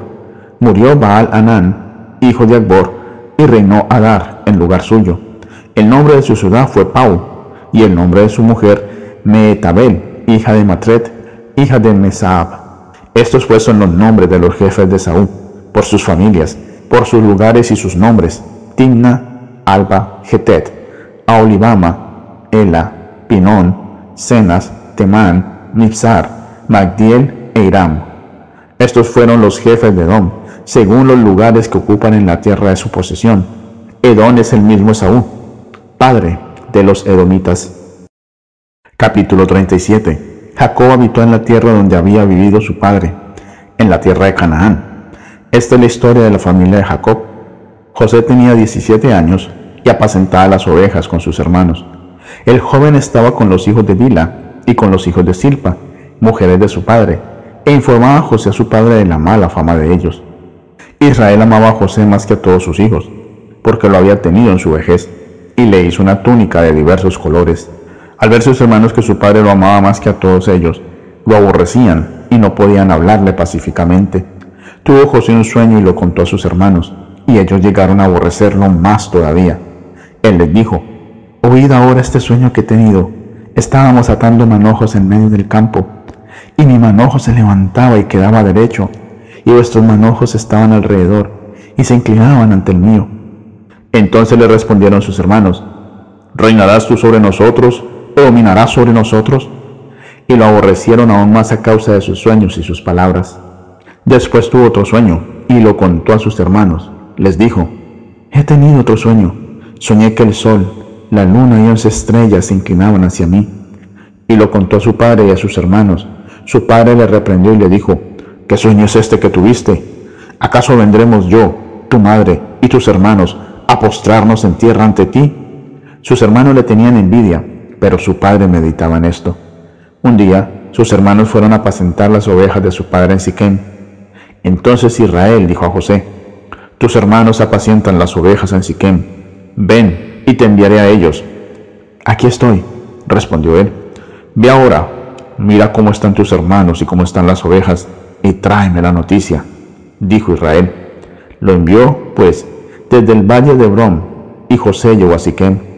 Lo halló un hombre, andando él errante por el campo, y aquel hombre le preguntó, ¿qué buscas? Busco a mis hermanos. Te ruego que me muestres dónde están apacentando. Respondió José, ya se han ido de aquí, pero yo les he oído decir, vamos a Dotán, dijo el hombre. Entonces José fue tras sus hermanos y los halló en Dotán. Cuando ellos lo vieron de lejos, antes que llegara cerca de ellos, conspiraron contra él para matarlo. Se dijeron el uno al otro, ahí viene el soñador. Ahora pues, venid, matémoslo y echémoslo a una cisterna, y diremos, alguna mala bestia lo devoró. Veremos entonces qué será de sus sueños. Cuando Rubén oyó esto, lo libró de sus manos. Dijo, no lo matemos. Y añadió, no derraméis sangre, echadlo en esta cisterna que está en el desierto, pero no le pongáis las manos encima. Quiso librarlo así de sus manos y hacerlo volver a su padre. Sucedió, pues, que cuando llegó José junto a sus hermanos, ellos quitaron a José su túnica, la túnica de colores que llevaba puesta. Lo agarraron y lo echaron en la cisterna, pero la cisterna estaba vacía, no había en ella agua. Luego se sentaron a comer. En esto, al alzar la vista, vieron una compañía de ismaelitas que venía de Galaad, con camellos cargados de aromas, bálsamo y mirra, que llevaban a Egipto. Entonces Judá dijo a sus hermanos, ¿qué vamos a ganar con matar a nuestro hermano y ocultar su muerte? Venid y vendámoslo a los ismaelitas, pero no le pongamos las manos encima, porque es nuestro hermano, nuestra propia carne. Y sus hermanos convinieron con él. Cuando pasaban los mercaderes madianitas, sacaron ellos a José de la cisterna, lo trajeron arriba y lo vendieron a los ismaelitas por veinte piezas de plata, y estos se llevaron a José a Egipto. Después Rubén volvió a la cisterna, y al no hallar dentro a José, rasgó sus vestidos, luego volvió a sus hermanos y dijo, el joven no aparece, y yo, ¿a dónde iré yo? Entonces tomaron ellos la túnica de José, degollaron un cabrito del rebaño, y tiñeron la túnica con la sangre. Enviaron la túnica de colores a su padre con este mensaje. Esto hemos hallado. Reconoce ahora si es o no la túnica de tu hijo. Cuando él la reconoció, dijo, es la túnica de mi hijo. Alguna mala bestia lo devoró. José ha sido despedazado entonces Jacob rasgó sus vestidos, se puso ropa áspera sobre su cintura y guardó luto por su hijo durante muchos días. Se levantaron todos sus hijos y todas sus hijas para consolarlo, pero él no quiso recibir consuelo, diciendo, descenderé enlutado junto a mi hijo hasta el Seol. Y lo lloró su padre. En Egipto, los madianitas lo vendieron a Potifar, oficial del faraón y capitán de la guardia. Capítulo 38 Aconteció en aquel tiempo que Judá se apartó de sus hermanos y se fue a casa de una dulamita que se llamaba Ira. Allí conoció Judá a la hija de un cananeo, el cual se llamaba Sua. La tomó y se llegó a ella. Ella concibió y dio a luz un hijo, al que llamó Er. Concibió otra vez y dio a luz un hijo, al que llamó Onán. Volvió a concebir y dio a luz un hijo, al que llamó Sela. Ella se hallaba en Kesib cuando lo dio a luz. Después Judá tomó para su primogénito Er a una mujer llamada Tamar. Pero Er, el primogénito de Judá, fue malo ante los ojos de Jehová, y Jehová le quitó la vida. Entonces Judá dijo a Onán, Llégate a la mujer de tu hermano, despósate con ella, y levanta descendencia a tu hermano. Sabiendo Onán que la descendencia no sería suya, cuando se llegaba a la mujer de su hermano, vertía en tierra, para no dar descendencia a su hermano. Como desagradó a Jehová lo que hacía, a él también le quitó la vida. Entonces Judá dijo a su nuera Tamar, permanece viuda en casa de tu padre hasta que crezca mi hijo Sela. Esto dijo, pues pensaba, no sea que muera él también como sus hermanos. Tamar se fue y se quedó en casa de su padre. Pasaron muchos días y murió la hija de Sua, la mujer de Judá. Cuando Judá se consoló, subió a Timnat, donde estaban los trasquiladores de sus ovejas junto a su amigo Ira, el adulamita, y avisaron a Tamar, diciéndole, tu suegro sube a Timnat a trasquilar sus ovejas. Entonces se quitó ella los vestidos de su viudez, se cubrió con un velo para no ser reconocida, y se puso en la entrada de Naín, junto al camino de Timnat, pues veía que Sela había crecido y que ella no le era dada por mujer. Cuando Judá la vio, la tuvo por una ramera, pues ella había cubierto su rostro. Entonces se apartó del camino para acercarse a ella, y sin saber que era su nuera, le dijo, Déjame ahora llegarme a ti. ¿Qué me darás por llegarte a mí? dijo ella. Te enviaré un cabrito en mi rebaño, respondió él. Dame una prenda hasta que lo envíes, dijo ella. ¿Qué prenda te daré? preguntó Judá. Ella respondió, tu sello, tu cordón y el bastón que tienes en tu mano. Judá se los dio, se llegó a ella y ella concibió de él. Luego se levantó y se fue. Se quitó el velo que la cubría y se vistió la ropa de su viudez. Judá envió el cabrito del rebaño por medio de su amigo, el adulamita, para que éste rescatara la prenda de la mujer, pero no la halló. Entonces preguntó a los hombres de aquel lugar, diciendo, ¿Dónde está la ramera que había en Enaín, junto al camino? No ha estado aquí ninguna ramera, dijeron ellos. Entonces él se volvió a Judá y le dijo, No le hallado. Además los hombres del lugar me dijeron, Aquí no ha estado ninguna ramera. Judá respondió, Pues que se quede con todo, para que no seamos objetos de burla. Yo le he enviado este cabrito, pero tú no la hallaste. Sucedió que al cabo de unos tres meses fue dado aviso Judá, diciendo, Tamar, tu nuera, ha fornicado, y ciertamente está encinta a causa de las fornicaciones. Entonces dijo Judá, sacadla y quemadla. Pero ella, cuando la sacaban, envió a decir a su suegro, del dueño de estas cosas estoy encinta. También dijo, mira ahora de quién son estas cosas, el sello, el cordón y el bastón. Cuando Judá lo reconoció, dijo, más justa es ella que yo, por cuanto no le he dado a mi hijo Sela, y nunca más la conoció. Aconteció que, al tiempo de dar a luz, había gemelos en su seno, y sucedió durante el parto que uno de ellos sacó la mano, y la partera tomó, y ató a su mano un hilo de grana, diciendo, Este salió primero. Pero volviendo él a meter la mano, salió su hermano, y ella dijo, ¿Cómo te has abierto paso? Por eso lo llamó Fares. Después salió su hermano, el que tenía en su mano el hilo de grana, y lo llamó Sara. Capítulo 39 Llevado, pues, José a Egipto, Potifar, un egipcio oficial de Faraón, capital de la guardia, lo compró de los ismaelitas que lo habían llevado allá. Pero Jehová estaba con José, quien llegó a ser un hombre próspero y vivía en la casa del egipcio, su amo. Vio su amo que Jehová estaba con él, que Jehová lo hacía prosperar en todas sus empresas. Hacía dio José gracia a sus ojos, y lo servía. Lo hizo mayordomo de su casa, y entregó en su poder todo lo que tenía. Desde el momento en que le dio el cargo de su casa y de todo lo que tenía, Jehová bendijo la casa del egipcio a causa de José, y la bendición de Jehová estaba sobre todo lo que tenía, tanto en la casa como en el campo. Él mismo dejó todo lo que tenía en manos de José, y con él no se preocupaba de cosa alguna sino del pan que comía. José era de hermoso semblante y bella presencia. Y aconteció, después de esto, que la mujer de su amo puso sus ojos en José, y le dijo, Duerme conmigo. Pero él no quiso, y dijo a la mujer de su amo, Mi señor no se preocupa conmigo de lo que hay en casa, y ha puesto en mis manos todo lo que tiene. No hay otro mayor que yo en esta casa, y ninguna cosa me ha reservado sino a ti, por cuanto tú eres su mujer. ¿Cómo pues haría yo este gran mal, y pecaría contra Dios? Hablaba ella a José cada día, pero él no la escuchaba para acostarse al lado de ella, para estar con ella. Pero aconteció un día, cuando entró él en casa a hacer su oficio, que no había nadie de los de casa allí. Entonces ella lo asió por la ropa diciendo, duerme conmigo. Pero él, dejando su ropa en las manos de ella, huyó y salió. Cuando ella vio que le había dejado la ropa en sus manos y había huido fuera, llamó a los de casa y les dijo, mirad, nos ha traído un hebreo para que hiciera burla de nosotros. Ha venido a mí para dormir conmigo y yo di grandes voces. Al ver que yo alzaba la voz y gritaba, dejó junto a mí su ropa y salió yendo. Puso ella junto a sí la ropa de José, hasta que llegó su señor a la casa.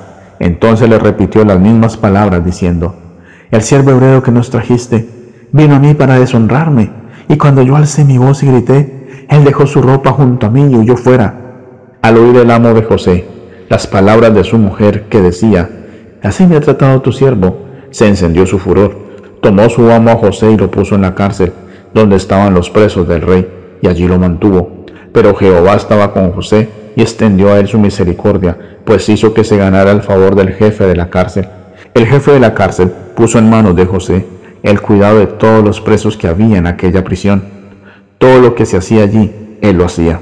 No necesitaba atender el jefe de la cárcel cosa alguna de las que estaban al cuidado de José, pues Jehová estaba con José, y lo que él hacía, Jehová lo prosperaba. Capítulo 40 Aconteció después de estas cosas, que el copero y el panadero del rey de Egipto delinquieron contra su señor, el rey de Egipto. Y se enojó el faraón contra sus dos oficiales, el jefe de los coperos y el jefe de los panaderos, y los puso en prisión en la casa del capitán de la guardia, en la cárcel donde José estaba preso. El capitán de la guardia encargó de ellos a José para que los sirviera y estuvieron durante un tiempo en la prisión. Sucedió que ambos, el copero y el panadero del rey de Egipto, que estaban arrestados en la prisión, tuvieron un sueño en la misma noche, cada uno su propio sueño, cada uno con su propio significado. Vino a ellos José por la mañana y vio que estaban tristes. Entonces preguntó a aquellos oficiales del faraón que estaban con él en la prisión de la casa de su señor, ¿por qué tienen hoy mal aspecto vuestros semblantes? Ellos le dijeron, hemos tenido un sueño y no hay quien lo interprete. José les dijo, ¿no son de Dios las interpretaciones? Contádmelo ahora.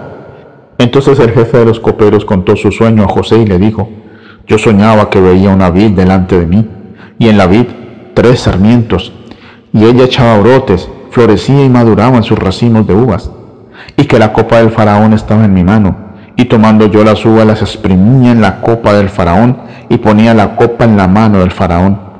José le dijo, esta es tu interpretación, los tres sarmientos son tres días, al cabo de tres días levantará el faraón tu cabeza, te restituirá a tu puesto y darás la copa al faraón en su mano, como solías hacer cuando eras su copero. Acuérdate, pues, de mí cuando te vaya bien. Te ruego que tengas misericordia y hagas mención de mí al faraón, y que me saques de esta casa, porque fui raptado de la tierra de los hebreos, y nada he hecho aquí para que me pusieran en la cárcel. Viendo el jefe de los panaderos que aquella interpretación había sido para bien, dijo a José, también yo soñé que veía tres canastillos blancos sobre mi cabeza. En el canastillo más alto había toda clase de manjares, de pastelería para el faraón, y las aves los comían del canastillo sobre mi cabeza. Entonces respondió José y dijo, Esta es su interpretación. Los tres canastillos son tres días. Al cabo de tres días quitará el faraón tu cabeza de sobre ti, te hará colgar en la horca, y las aves comerán la carne que te cubre. Al tercer día, que era el día del cumpleaños del faraón, el rey ofreció un banquete a todos sus sirvientes y alzó la cabeza del jefe de los coperos y la cabeza del jefe de los panaderos en presencia de sus servidores. Hizo volver a su oficio al jefe de los coperos y volvió éste a poner la copa en la mano del faraón, pero hizo ahorcar al jefe de los panaderos, como José lo había interpretado. Sin embargo, el jefe de los coperos no se acordó de José, sino que lo olvidó. Capítulo 41 Aconteció, pasados dos años, que el faraón tuvo un sueño. Le parecía que estaba junto al río, y que del río subían siete vacas hermosas a la vista, muy gordas, y que pasían en el prado. Tras ellas subían del río otras siete vacas de feo aspecto, y enjutas de carne, que se pararon cerca de las vacas hermosas a la orilla del río. Y las vacas de feo aspecto y enjutas de sangre devoraban a las siete vacas hermosas y muy gordas. El faraón se despertó, pero se durmió de nuevo y soñó la segunda vez. Siete espigas llenas y hermosas crecían de una sola caña, y después de ellas salían otras siete espigas, menudas y quemadas por el viento del este. Y las siete espigas menudas devoraban a las siete espigas gruesas y llenas. El faraón se despertó y vio que era un sueño. Sucedió que por la mañana estaba agitado su espíritu, y envió llamar a todos los magos de Egipto y a todos sus sabios. Les contó sus sueños pero no había quien se los pudiera interpretar al faraón. Entonces el jefe de los coperos dijo al faraón, me acuerdo hoy de mis faltas, cuando el faraón se enojó contra sus siervos, nos echó a la prisión de la casa del capitán de la guardia, a mí y al jefe de los panaderos. Él y yo tuvimos un sueño en la misma noche, y cada sueño tenía su propio significado. Estaba allí con nosotros un joven hebreo, siervo del capitán de la guardia. Se lo contamos, y él nos interpretó nuestros sueños, y declaró a cada uno conforme a su sueño. Y aconteció que como él nos los interpretó, Así ocurrió. Yo fui restablecido en mi puesto y el otro fue colgado. Entonces Faraón envió llamar a José. Lo sacaron apresuradamente de la cárcel. Se afeitó, mudó sus vestidos y vino ante el Faraón. El Faraón dijo a José, yo he tenido un sueño, y no hay quien lo interprete, pero he oído decir de ti que oyes sueños para interpretarlos. Respondió José al Faraón, no está en mí, Dios será el que dé respuesta propicia al Faraón. Entonces el Faraón dijo a José, en mi sueño parecía que estaba a la orilla del río, y que del río subían siete vacas de gruesas carnes y hermosa apariencia, que pasían en el prado, y que otras siete vacas subían después de ellas, flacas y de muy feo aspecto, tan extenuadas que no he visto otras semejantes en fealdad en toda la tierra de Egipto. Las vacas flacas y feas devoraban a las siete primeras vacas gordas, pero, aunque las tenían en sus entrañas, no se conocía que hubieran entrado, pues la apariencia de las flacas seguía tan mala como al principio. Entonces me desperté. Luego, de nuevo en sueños, vi que siete espigas crecían en una misma caña, llenas y hermosas, y que otras siete espigas, menudas, marchitas y quemadas por el viento solano, crecían después de ellas, y las espigas menudas devoraban a las siete espigas hermosas. Esto lo he contado a los magos, pero no hay quien me lo interprete. Entonces respondió José al faraón, el sueño del faraón es uno y el mismo. Dios ha mostrado al faraón lo que va a hacer. Las siete vacas hermosas, siete años son, y las espigas hermosas son siete años. El sueño es uno y el mismo. También las siete vacas flacas y feas que subían tras ellas son siete años, y las siete espigas, menudas y quemadas por el viento solano, siete años serán de hambre. Esto es lo que responde el faraón, lo que Dios va a hacer, lo ha mostrado al faraón. Vienen siete años de gran abundancia en toda la tierra de Egipto. Tras ellos seguirán siete años de hambre. Toda la abundancia será olvidada en la tierra de Egipto, y el hambre consumirá la tierra. Y aquella abundancia no se echará de ver a causa del hambre que la seguirá, la cual será gravísima.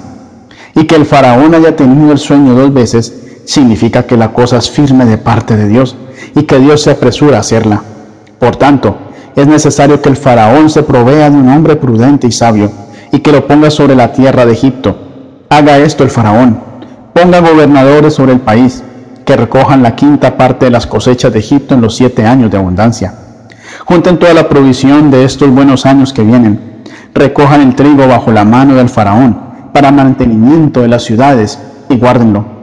Y esté aquella provisión en depósito para el país, para los siete años de hambre que habrá en la tierra de Egipto, y el país no perecerá de hambre. El asunto pareció bien al faraón y a sus siervos. Y dijo el faraón a sus siervos, ¿acaso hallaremos a otro hombre como este en quien está el Espíritu de Dios? Y dijo el faraón a José, Después de haberte dado a conocer Dios todo esto, no hay entendido ni sabio como tú. Tú estarás sobre mi casa y por tu palabra se gobernará todo mi pueblo. Solamente en el trono seré yo mayor que tú. Dijo además el faraón a José, yo te he puesto sobre toda la tierra de Egipto. Entonces el faraón se quitó el anillo de su mano y lo puso en la mano de José. Lo hizo vestir de ropas de lino finísimo y puso un collar de oro en su cuello. Lo hizo subir en su segundo carro y pregonaban delante de él, doblar la rodilla. Así quedó José sobre toda la tierra de Egipto. Luego dijo el faraón a José, yo soy el faraón, pero sin ti nadie alzará su mano ni su pie en toda la tierra de Egipto. El faraón puso a José el nombre de Safnat Panea y le dio por mujer a Senat, hija de Potífera, sacerdote de On. Así quedó José al frente de toda la tierra de Egipto. Era José de edad de 30 años cuando fue presentado delante del faraón, el rey de Egipto. Y salió José de delante del faraón y recorrió toda la tierra de Egipto. En aquellos siete años de abundancia, la tierra produjo una gran cantidad, y él recogió todo el alimento de los siete años de abundancia que hubo en la tierra de Egipto, y almacenó alimento en las ciudades, poniendo en cada ciudad el alimento de los campos de alrededor. Recogió José trigo como si fuera arena del mar, tanto que no se podía contar, porque era incalculable. Antes que llegara el primer año de hambre, le nacieron a José dos hijos, los cuales le dio a luz a Senat, hija de Potífera, sacerdote de On. Llamó José al primogénito Manasés, porque dijo, Dios me hizo olvidar todos mis sufrimientos y a toda la casa de mi padre. Al segundo llamó Efraín, porque dijo, Dios me hizo fructificar en la tierra de mi aflicción. Se cumplieron así los siete años de abundancia que hubo en la tierra de Egipto, y comenzaron a llegar los siete años de hambre, como José había predicho. Hubo hambre en todos los países, pero en toda la tierra de Egipto había pan. Cuando se sintió el hambre en toda la tierra de Egipto, el pueblo clamó por pan al faraón, y dijo el faraón a todos los egipcios, Id a José y haced lo que él os diga. Cuando el hambre se extendió por todo el país, abrió José todos los graneros donde estaba el trigo, y lo vendía a los egipcios, porque había crecido el hambre en la tierra de Egipto. Y de todos los países venían a Egipto para comprar grano a José, porque por toda la tierra había crecido el hambre. Capítulo 42 Y viendo Jacob que en Egipto había alimentos, dijo a sus hijos, ¿por qué os estáis mirando? Yo he oído que hay víveres en Egipto, descended allá y comprad de allí para nosotros, para que podamos vivir y no muramos. Descendieron los diez hermanos de José a comprar trigo en Egipto, pero Jacob no envió a Benjamín, hermano de José, con sus hermanos, porque dijo, no sea que le acontezca algún desastre. Fueron pues los hijos de Israel entre los que iban a comprar, porque había hambre en la tierra de Canaán. José era el señor de la tierra, quien le vendía trigo a todo el mundo. Cuando llegaron los hermanos de José, se inclinaron a él rostro en tierra. José reconoció a sus hermanos en cuanto los vio pero hizo como que no los conocía, y hablándoles ásperamente les dijo, ¿De dónde habéis venido? Ellos respondieron, de la tierra de Canaán, para comprar alimentos. Reconoció, pues, José a sus hermanos, pero ellos no lo reconocieron. Entonces se acordó José de los sueños que había tenido acerca de ellos, y les dijo, espías sois, para ver las regiones indefensas del país habéis venido. No, Señor nuestro, respondieron ellos, sino que tus siervos han venido a comprar alimentos. Todos nosotros somos hijos del mismo Padre y somos hombres honrados. Tus siervos nunca fueron espías. Pero José les dijo, no, para ver las regiones indefensas del país habéis venido. Tus siervos somos dos hermanos, respondieron ellos, hijos de un hombre en la tierra de Canaán. El menor está hoy con nuestro padre y el otro ha desaparecido. José les dijo, eso es lo que os he dicho al afirmar que sois espías. En esto seréis probados por vida del faraón, que no saldréis de aquí hasta que vuestro hermano menor venga. Enviad a uno de vosotros para que traiga a vuestro hermano, y vosotros quedad presos. Vuestras palabras serán probadas si hay verdad en vosotros, y si no, por la vida del faraón, que sois espías. Entonces los puso juntos en la cárcel por tres días. Al tercer día les dijo José, haced esto y vivid. Yo temo a Dios. Si sois hombres honrados, uno de vuestros hermanos se quedará en la cárcel mientras los demás vais a llevar el alimento para redimir el hambre de vuestra familia. Pero traeréis a vuestro hermano menor, así serán verificadas vuestras palabras y no moriréis. Ellos lo hicieron así, pero se decían el uno al otro, verdaderamente hemos pecado contra nuestro hermano, pues vimos la angustia de su alma cuando nos rogaba y no lo escuchamos. Por eso ha venido sobre nosotros esta angustia. Entonces Rubén le respondió diciendo, no os hablé yo y dije, no pequéis contra el joven pero no me escuchasteis, por eso ahora se nos demanda su sangre. Ellos no sabían que José los entendía, porque éste tenía un intérprete para hablar con ellos. Entonces apartó José de su lado y lloró. Cuando volvió a ellos, les habló, y tomando entre ellos a Simeón, lo apresó en su presencia. Después mandó José que llenaran sus sacos de trigo y devolvieran el dinero a cada uno de ellos, poniéndolo en su saco, y que les dieran comida para el camino. Así se hizo con ellos. Entonces pusieron ellos su trigo sobre sus asnos y se fueron de allí. Pero al abrir uno de ellos el saco para darle de comer a su asno en el mesón, vio el dinero que estaba en la boca de su costal y dijo a sus hermanos, me han devuelto mi dinero, aquí está mi saco. Entonces se les sobresaltó el corazón y espantados se dijeron el uno al otro, ¿qué es esto que Dios nos ha hecho? Cuando llegaron junto a Jacob su padre, en tierra de Canaán, le contaron todo lo que les había acontecido, diciendo, aquel hombre el Señor de la tierra nos habló ásperamente y nos trató como espías de la tierra. Pero nosotros le dijimos, somos hombres honrados, nunca fuimos espías. Somos dos hermanos, hijos de nuestro Padre. Uno ha desaparecido y el menor está hoy con nuestro Padre en la tierra de Canaán. Entonces aquel hombre, el Señor de la tierra, nos dijo, en esto conoceré que sois hombres honrados. Dejad conmigo a uno de vuestros hermanos, tomad para remediar el hambre de vuestras familias y andad traedme a vuestro hermano menor, así sabré que no sois espías, sino hombres honrados. Entonces os entregaré a vuestro hermano y comerciaréis libremente por el país.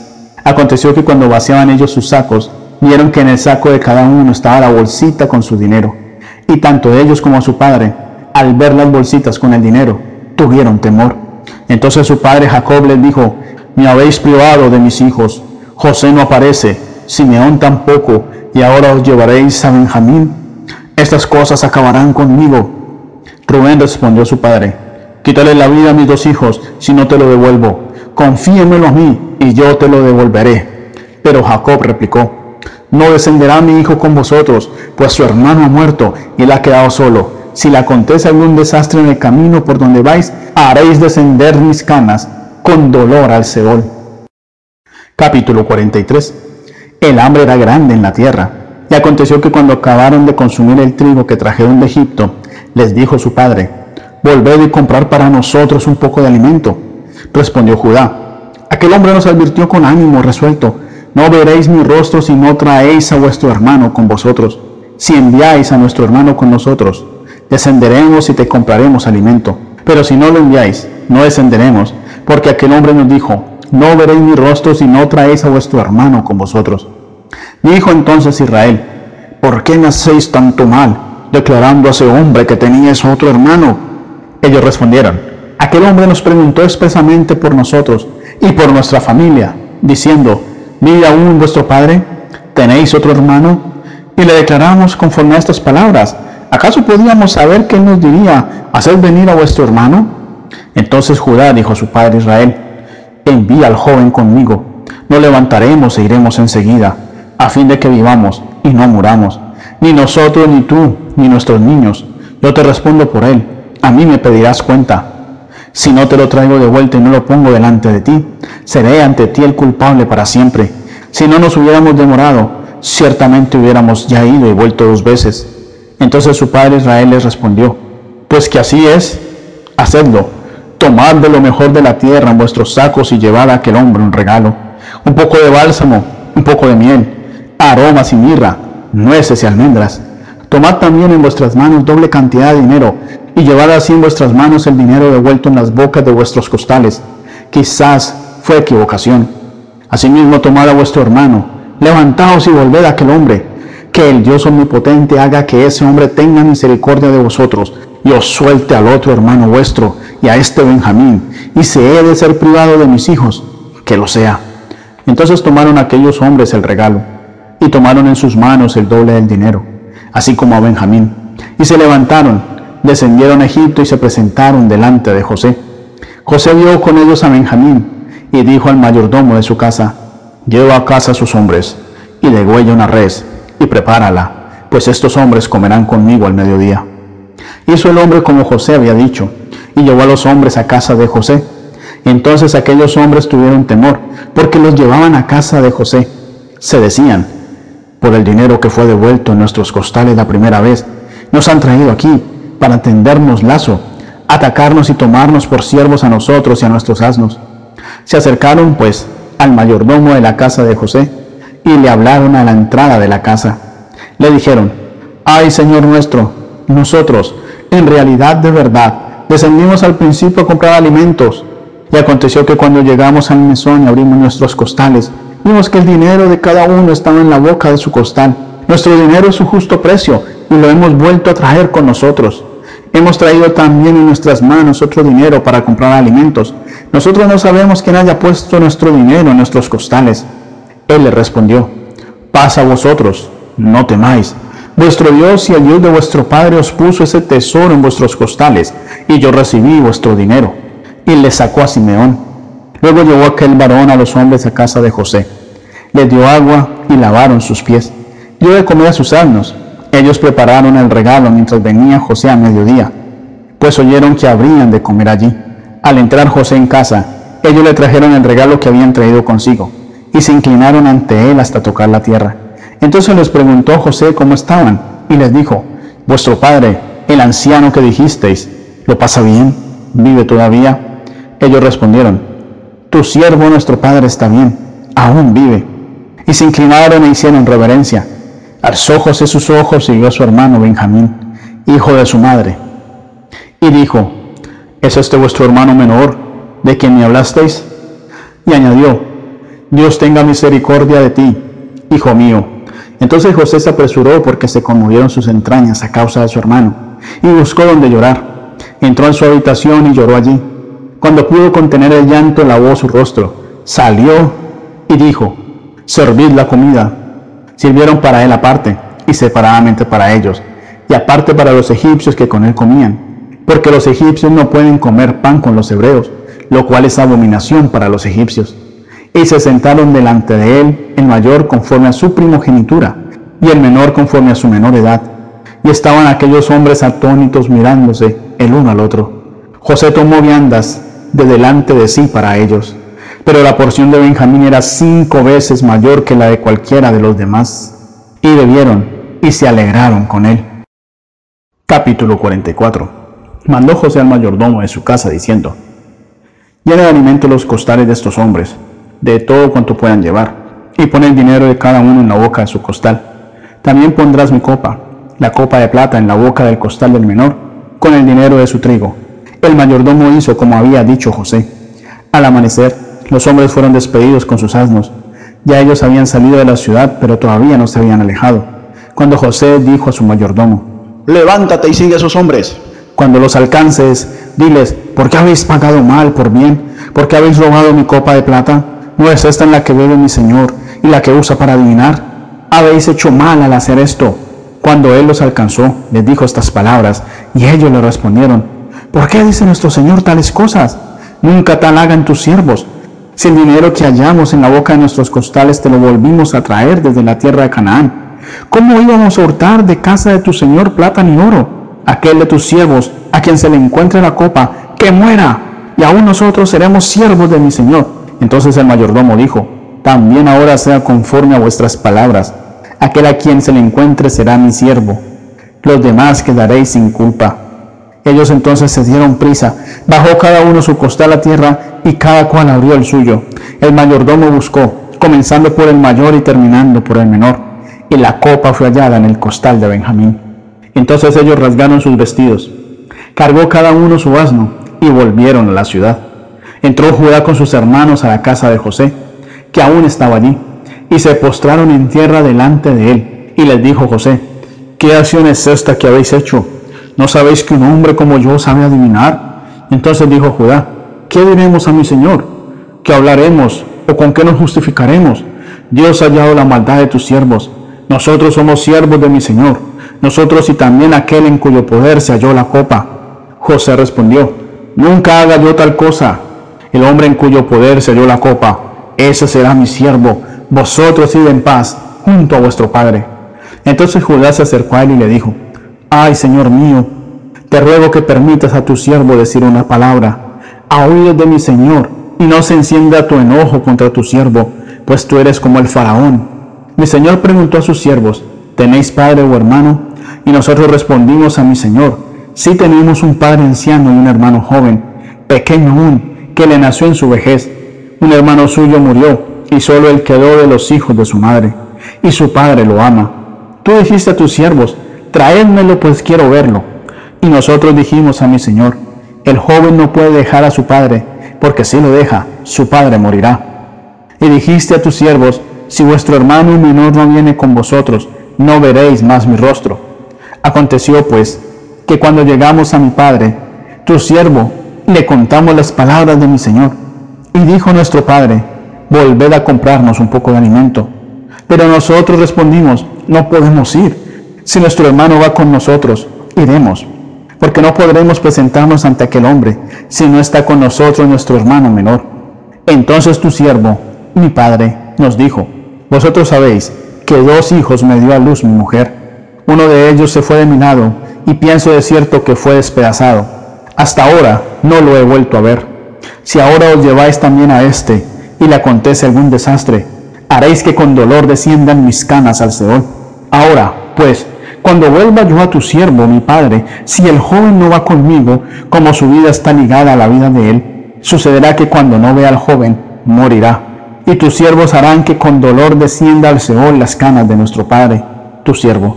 Como tu siervo salió fiador del joven ante mi padre, diciendo, si no te lo traigo de vuelta, entonces yo seré culpable ante mi Padre para siempre.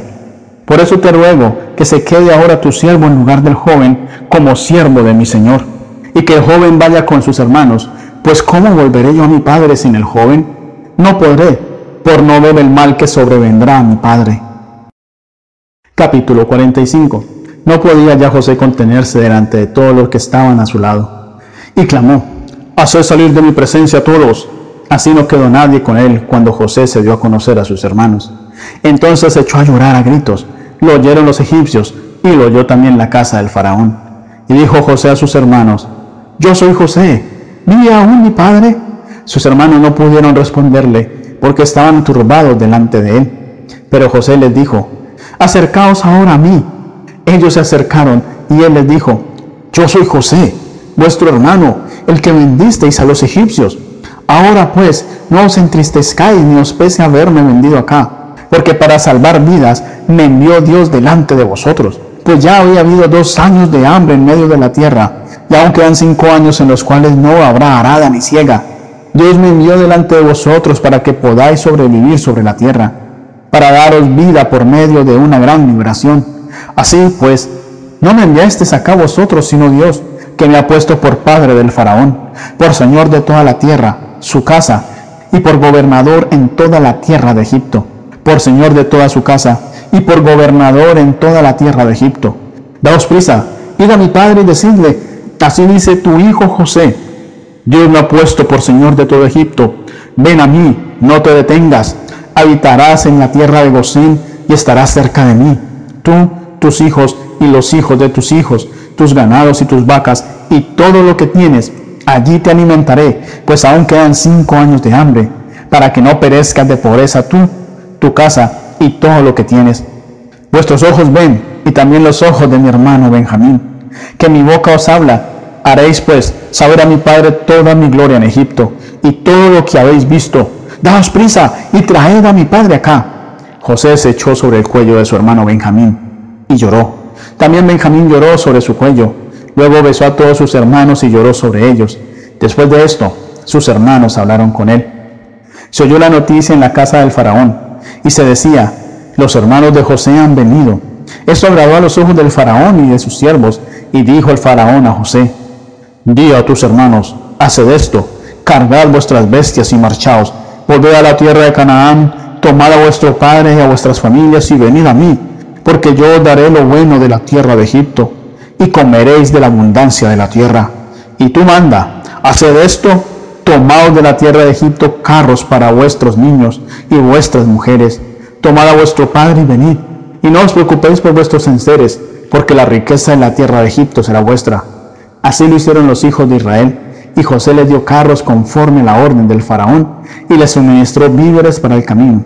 A cada uno de ellos le dio un vestido nuevo, y a Benjamín le dio 300 piezas de plata y cinco vestidos nuevos.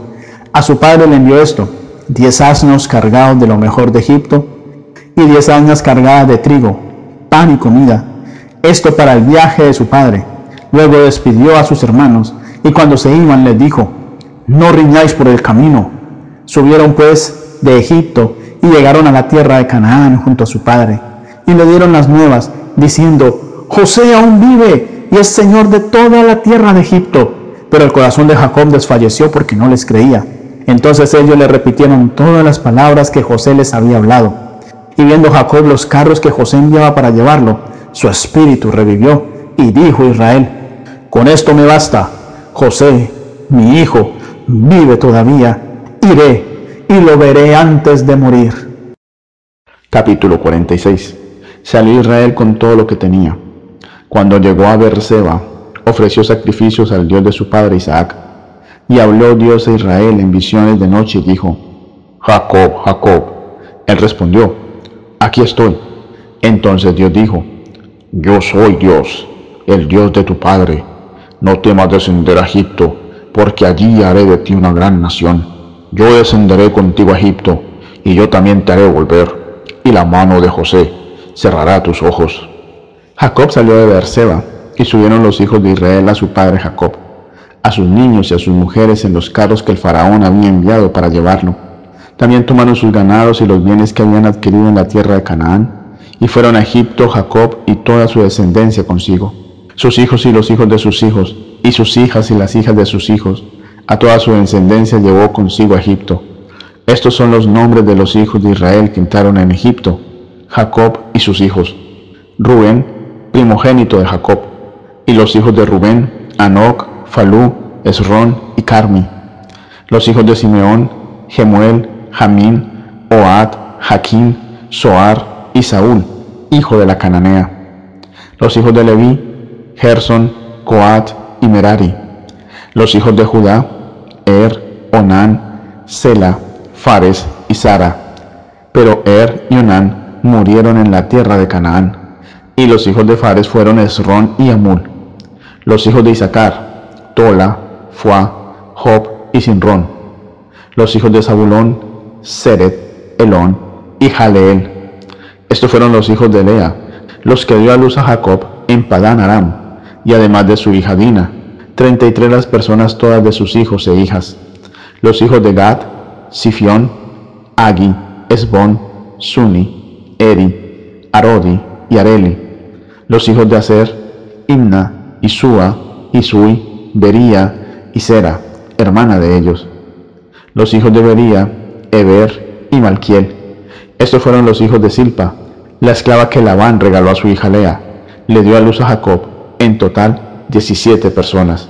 Los hijos de Raquel, mujer de Jacob, José y Benjamín. A José le nacieron en la tierra de Egipto Manasés y Efraín, los que le dio a luz a Senat, hija de Potífera, sacerdote de On.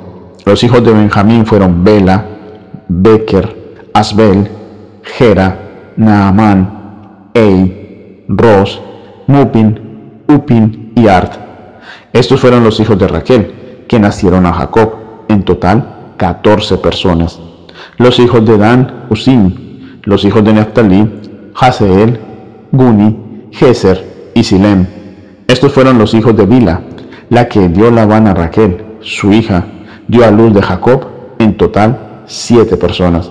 Todas las personas que llegaron con Jacob a Egipto, nacidas de él, sin contar las mujeres de los hijos de Jacob, todas ellas fueron sesenta y seis, y los hijos de José, que le nacieron en Egipto, dos personas. Todas las personas de la casa de Jacob que entraron en Egipto fueron setenta. Envió Jacob a Judá delante de sí a José, para que lo viniera a ver Gosén.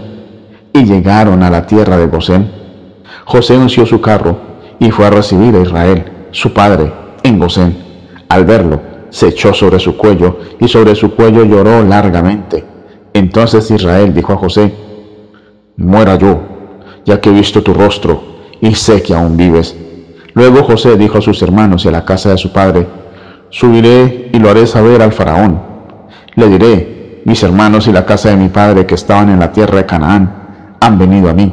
Los hombres son pastores de ovejas, hombres ganaderos, han traído sus ovejas y sus vacas y todo lo que tenían. Y cuando el faraón os llame y os pregunte, ¿cuál es vuestro oficio? Entonces diréis, hombres de ganadería hemos sido nosotros tus siervos desde nuestra juventud hasta ahora, nosotros y nuestros padres. Así podréis habitar en la tierra de Gosén, porque para los egipcios es abominación todo pastor de ovejas. Capítulo 47 Fue José y lo hizo saber al faraón. Le dijo, mi padre y mis hermanos, con sus ovejas, sus vacas y todo lo que tienen, han venido de la tierra de Canaán y están en la tierra de Gosén. Escogió cinco de sus hermanos y los presentó delante del faraón entonces el faraón dijo a sus hermanos, ¿cuál es vuestro oficio? Ellos respondieron al faraón, pastores de ovejas son tus siervos, así nosotros como nuestros padres. Dijeron además al faraón, para habitar en esta tierra hemos venido, porque no hay pasto para las ovejas de tus siervos, pues el hambre es grave en la tierra de Canaán. Por tanto, te rogamos ahora que permitas que habiten tus siervos en la tierra de Gosén. Entonces el faraón dijo a José, tu padre y tus hermanos han venido a ti Delante de ti está la tierra de Egipto. En lo mejor de la tierra, haz habitar a tu padre y a tus hermanos, que habiten en la tierra de Gosén. Y si sabes que hay entre ellos hombres capaces, ponlos por mayorales de mi ganado. José introdujo también a Jacob, su padre, y lo presentó delante del faraón. Jacob bendijo al faraón, y el faraón preguntó a Jacob, ¿cuántos años tienes?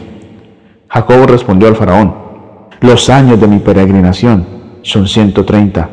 Pocos y malos han sido los años de mi vida, y no han llegado a los años de la vida de mis padres en los días de su peregrinación. Jacob bendijo al faraón y salió de su presencia. Así José hizo habitar a su padre y a sus hermanos y les dio posesión en la tierra de Egipto, en lo mejor de la tierra, en la tierra de Ramesés, como mandó el faraón, y alimentaba a José con pan a su padre, a sus hermanos y a toda la casa de su padre según el número de los hijos. No había pan en toda la tierra, y el hambre era muy grave, por lo que desfallecían de hambre en la tierra de Egipto y la tierra de Canaán. Recogió entonces José todo el dinero que la tierra de Egipto y la tierra de Canaán le habían pagado por los alimentos que de él compraban, y metió José el dinero en casa del faraón. Cuando se acabó el dinero de la tierra de Egipto y de la tierra de Canaán, vino todo Egipto a José, diciendo, Danos pan, ¿por qué moriremos delante de ti por haberse acabado el dinero? José respondió, Si se ha acabado el dinero, entregad vuestros ganados, y yo daré trigo por vuestros ganados. Trajeron ellos sus ganados a José, y José les dio alimentos a cambio de caballos, ovejas, vacas y asnos. Los abasteció de pan aquel año a cambio de todos sus ganados. Acabado aquel año, vinieron a él el segundo año y le dijeron, no ocultamos a nuestro Señor que el dinero ciertamente se ha acabado, y también el ganado es ya de nuestro Señor. Nada ha quedado delante de nuestro Señor, sino nuestros cuerpos y nuestra tierra. ¿Por qué moriremos delante de tus ojos? Así nosotros como nuestra tierra. Cómpranos a nosotros en nuestra tierra por pan, y nosotros y nuestra tierra seremos siervos del faraón. Danos semilla para que vivamos y no muramos, y que no sea asolada la tierra. Entonces compró José para el faraón toda la tierra de Egipto, pues los egipcios vendieron cada uno sus tierras, porque se agravó el hambre que pesaba sobre ellos. La tierra pasó así a ser del faraón, y al pueblo lo hizo pasar a las ciudades, desde su extremo al otro del territorio de Egipto. Solamente la tierra de los sacerdotes no compró, por cuanto los sacerdotes recibían trigo del faraón y comían del trigo que el faraón les daba, por eso no vendieron su tierra. Luego José dijo al pueblo, Os he comprado hoy, a vosotros y a vuestra tierra, para el faraón. Aquí tenéis semilla para sembrar la tierra. De los frutos daréis la quinta parte al faraón, las otras cuatro partes serán vuestras, para sembrar las tierras y para vuestra manutención, y también de los que están en vuestras casas, para que coman vuestros niños. Ellos respondieron, La vida nos has dado, hallemos gracia a los ojos de nuestro Señor, y seamos siervos del faraón. Entonces José puso por ley hasta hoy sobre la tierra de Egipto, que se diera al faraón la quinta parte de las cosechas. Tan solo la tierra de los sacerdotes no pasó a ser del faraón. Así habitó Israel en la tierra de Egipto, en la tierra de Gosén. Tomaron posesión de ella, se aumentaron y se multiplicaron en gran manera. Jacob vivió en la tierra de Egipto 17 años, y fueron los días de Jacob, los años de su vida, 147 años. Cuando los días de Israel tocaban a su fin, llamó a José, su hijo, y le dijo, si he hallado gracia a tus ojos, te ruego que pongas tu mano debajo de mi muslo y que me trates con misericordia y lealtad. Te ruego que no me entierres en Egipto. Cuando duerma con mis padres, me llevarás de Egipto y me sepultarás en el sepulcro de ellos. Haré como tú dices, respondió José. Júramelo, dijo Israel. Y José se lo juró. Entonces Israel se inclinó sobre la cabecera de la cama. Capítulo 48 Sucedió después de estas cosas que dijeron a José, tu padre está enfermo. Entonces él tomó consigo a sus dos hijos, Manasés y Efraín, y se lo hizo saber a Jacob, diciendo, aquí está tu hijo José, que viene a ti. Haciendo un esfuerzo, Israel se sentó sobre la cama y dijo a José, el Dios omnipotente se me apareció en luz en la tierra de Canaán. Me bendijo y me dijo, yo te haré crecer, te multiplicaré y te pondré por estirpe de naciones y daré esta tierra a tu descendencia después de ti, por heredad perpetua. Ahora bien, tus dos hijos, Efraín y Manasés, que te nacieron en la tierra de Egipto antes de venir a reunirme contigo a la tierra de Egipto, son míos. Al igual que Rubén y Simeón, serán míos. Los que después de ellos has engendrado, serán tuyos. Por el nombre de sus hermanos serán llamados en sus heredades. Cuando yo venía de Padán Aram, se me murió Raquel en la tierra de Canaán. En el camino como media legua antes de llegar a Efrata, y la sepulté allí, en el camino de Efrata, que es Belén. Vio entonces Israel a los hijos de José y dijo, ¿quiénes son estos? Son mis hijos, los que Dios me ha dado aquí, respondió José a su padre. Acércalos ahora a mí, y los bendeciré, dijo Israel. Los ojos de Israel estaban tan debilitados por la vejez que no podía ver. Los hizo, pues, acercarse a él, y él los besó y los abrazó. Y dijo Israel a José, no pensaba yo ver más tu rostro, y Dios me ha dejado ver también a tu descendencia. Entonces José los sacó de entre sus rodillas y se inclinó a tierra. Los tomó José a ambos, Efraín a su derecha y a la izquierda de Israel, y Manasés a su izquierda, a la derecha de Israel, y los acercó a él. Israel extendió su mano derecha y la puso sobre la cabeza de Efraín, que era el menor, y su mano izquierda sobre la cabeza de Manasés, colocando así sus manos adrede, aunque Manasés era primogénito, y bendijo a José diciendo, el Dios en cuya presencia anduvieron mis padres Abraham e Isaac, el Dios que me mantiene desde que yo soy hasta este día, el ángel que me liberta de todo mal, bendiga a estos jóvenes, sea perpetuo en ellos mi nombre y el nombre de mis padres, Abraham e Isaac, y multiplíquense y crezcan en medio de la tierra. Al ver José que su padre ponía la mano derecha sobre la cabeza de Efraín, se sintió disgustado y tomó la mano de su padre para cambiarla de la cabeza de Efraín a la cabeza de Manasés. Y dijo José a su padre, así no, padre mío, porque este es el primogénito, pon tu mano derecha sobre su cabeza. Pero su padre no quiso hacerlo, y le respondió, lo sé, hijo mío, lo sé.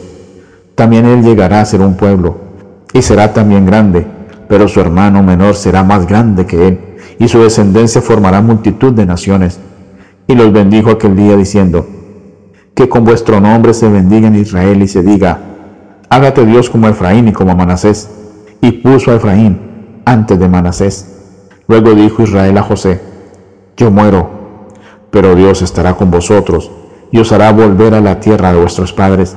A ti te he dado una parte más que a tus hermanos, la cual tomé al amorreo con mi espada y con mi arco. Capítulo 49 Llamó Jacob a sus hijos y dijo, Acercaos y os declararé lo que ha de aconteceros en los días venideros. Acercaos y oíd, hijos de Jacob, escuchad a vuestro padre Israel. Rubén, tú eres mi primogénito, mi fortaleza y el principio de mi vigor, el primero en dignidad, el primero en poder, impetuoso como las aguas. Ya no serás el primero por cuanto subiste al lecho de tu padre. Entonces te envileciste al subir a mi lecho. Simeón y Leví son hermanos, armas de maldad son sus armas en su consejo no entre mi alma, ni mi espíritu se junte en su compañía, porque en su furor mataron hombres, y en su temeridad desjarretaron toros. Maldito sea su furor, que fue fiero, y su ira, que fue dura. Yo los apartaré en Jacob, y los esparciré en Israel. Judá, te alabarán tus hermanos, tu mano estará sobre el cuello de tus enemigos. Los hijos de tu padre se inclinarán a ti. Cachorro de león, Judá, de la presa subiste, hijo mío, se encorvó, se echó como león, como león viejo. ¿Quién lo despertará? No será quitado el cetro de Judá, ni el bastón de mando de entre sus pies, hasta que llegue Silo. A él se congregarán los pueblos, atando a la vid su pollino y a la cepa el hijo de su asna. Lavó en el vino su vestido y en la sangre de uva su manto. Sus ojos son más rojos que el vino y sus dientes más blancos que la leche. Saulón habitará en puertos de mar será puerto para las naves y llegará hasta Sidón, y sacar asno fuerte que se recuesta entre los apriscos. Al ver que el descanso era bueno y la tierra deleitosa, bajó su hombro para llevar carga y sirvió como un esclavo. Dan juzgará a su pueblo como una de las tribus de Israel. Será Dan serpiente junto al camino, víbora junto a la senda que muerde los talones del caballo y hace caer hacia atrás al jinete. Tu salvación esperado, oh Jehová. Agad, un ejército lo asaltará, mas él acometerá al final. El pan de hacer será substancioso. Él dará deleites al rey. Neftalí, sierva suelta, que da hermosos cervatillos. Rama fructíferas José, rama fructífera junto a una fuente. Sus vástagos se extienden sobre el muro. Le causaron amargura, le lanzaron flechas, lo aborrecieron los arqueros, mas su arco se mantuvo poderoso, y los brazos de sus manos se fortalecieron por las manos del fuerte de Jacob, por el nombre del pastor, la roca de Israel, por el Dios de tu Padre, el cual te ayudará, por el Dios omnipotente, el cual te bendecirá con bendiciones de los cielos de arriba, con bendiciones del abismo que está abajo, con bendiciones de los pechos y del vientre. Las bendiciones de tu Padre fueron mayores que las de mis progenitores, hasta el término de los collados eternos serán sobre la cabeza de José, sobre la frente del que fue apartado de entre sus hermanos. Benjamín es lobo arrebatador. Por la mañana comerá la presa y a la tarde repartirá los despojos. Todas estas son las tribus de Israel, dos en total, y esto es lo que su padre les dijo al bendecirlas. A cada una le dio su bendición. Les ordenó luego, diciendo, voy a ser reunido con mi pueblo, sepultadme con mis padres en la cueva que está en el campo de Efrón, el Eteo, en la cueva que está en el campo de Macpela, al oriente de Manre, en la tierra de Canaán, la que compró Abraham junto con el mismo campo de Efrón, el Eteo, para heredad de sepultura. Allí sepultaron a Abraham y a Sara, su mujer. Allí sepultaron a Isaac y Rebeca, su mujer. Allí también sepulté yo a Lea. El campo y la cueva que está en él fueron comprados a los hijos de Ed. Cuando acabó Jacob de dar mandamientos a sus hijos, encogió sus pies en la cama y expiró y se reunió con sus padres. Capítulo 50 Entonces echó José sobre el rostro de su padre, lloró sobre él y lo besó. Después mandó José a los médicos que estaban a su servicio que embalsamaran a su padre, y los médicos embalsamaron a Israel. Cumplieron así cuarenta días, que eran los días requeridos para embalsamar. Y los egipcios lo lloraron setenta días. Pasados los días de su luto, habló José a los de la casa del faraón diciendo, Si haya hallado gracia a vuestros ojos, os ruego que habléis ahora oídos del faraón y le digáis, mi padre me hizo jurar diciendo, yo voy a morir en el sepulcro que cabe para mí en la tierra de Canaán. Allí me sepultarás. Permite, pues, que yo vaya ahora a sepultar a mi padre y después volveré. El faraón dijo, Ve y sepulta a tu padre, como él te hizo jurar. Entonces José subió para sepultar a su padre, y subieron con él todos los siervos del faraón, los ancianos de su casa y todos los ancianos de la tierra de Egipto, toda la casa de José, sus hermanos y la casa de su padre, Solamente dejaron en la tierra de Gosén sus niños, sus ovejas y sus vacas. Subieron también con él carros y gente de a caballo, y se hizo un escuadrón muy grande. Llegaron hasta la era de Atat, al otro lado del Jordán, y lloraron e hicieron grande y muy triste lamentación. Allí José hizo duelo por su padre durante siete días. Al ver los habitantes de la tierra, los cananeos, el llanto en la era de Atat, dijeron, llanto grande es este de los egipcios. Por eso, aquel lugar que está al otro lado del Jordán se le llamó Abel Misraim. Sus hijos, pues, hicieron con él según les había mandado. Pues sus hijos lo llevaron a la tierra de Canaán y lo sepultaron en la cueva del campo de Macpela, la que había comprado Abraham, de manos de Frón, el Eteo, junto con el mismo campo para heredad de sepultura, al oriente de Manre. Después que lo hubo sepultado, regresó José a Egipto, él, sus hermanos y todos los que subieron con él a sepultar a su padre. Al ver los hermanos de José que su padre había muerto, dijeron, quizás nos aborrecerá José y nos dará el pago de todo el mal que le hicimos. Entonces enviaron a decir a José, tu padre mandó antes de su muerte diciendo, así diréis a José, te ruego que perdones ahora la maldad de tus hermanos y su pecado, porque te trataron mal. Por eso, ahora te rogamos que perdones la maldad de los siervos del Dios de tu padre y José lloró mientras hablaban. Llegaron también sus hermanos, se postraron delante de él y dijeron, aquí nos tienes, somos tus esclavos. Pero José les respondió, no temáis, pues ¿acaso estoy yo en lugar de Dios? Vosotros pensasteis hacerme mal, pero Dios lo encaminó bien, para hacer lo que vemos hoy, para mantener con vida mucha gente. Ahora pues, no tengáis miedo, yo os sustentaré a vosotros y a vuestros hijos. Así los consoló, pues les habló al corazón. Habitó José en Egipto, él y la casa de su padre, y vivió José ciento diez años. Vio José los hijos de Efraín hasta la tercera generación, y también los hijos de Maquir, hijo de Manasés, fueron criados sobre las rodillas de José. Un día, José dijo a sus hermanos, voy a morir, pero Dios ciertamente os visitará y os hará subir de esta tierra a la tierra que juró a Abraham, a Isaac y a Jacob e hizo jurar José a los hijos de Israel, diciendo, Dios ciertamente os visitará, y haréis llevar de aquí mis huesos. Murió José a la edad de ciento diez años, lo embalsamaron y lo pusieron en un ataúd en Egipto.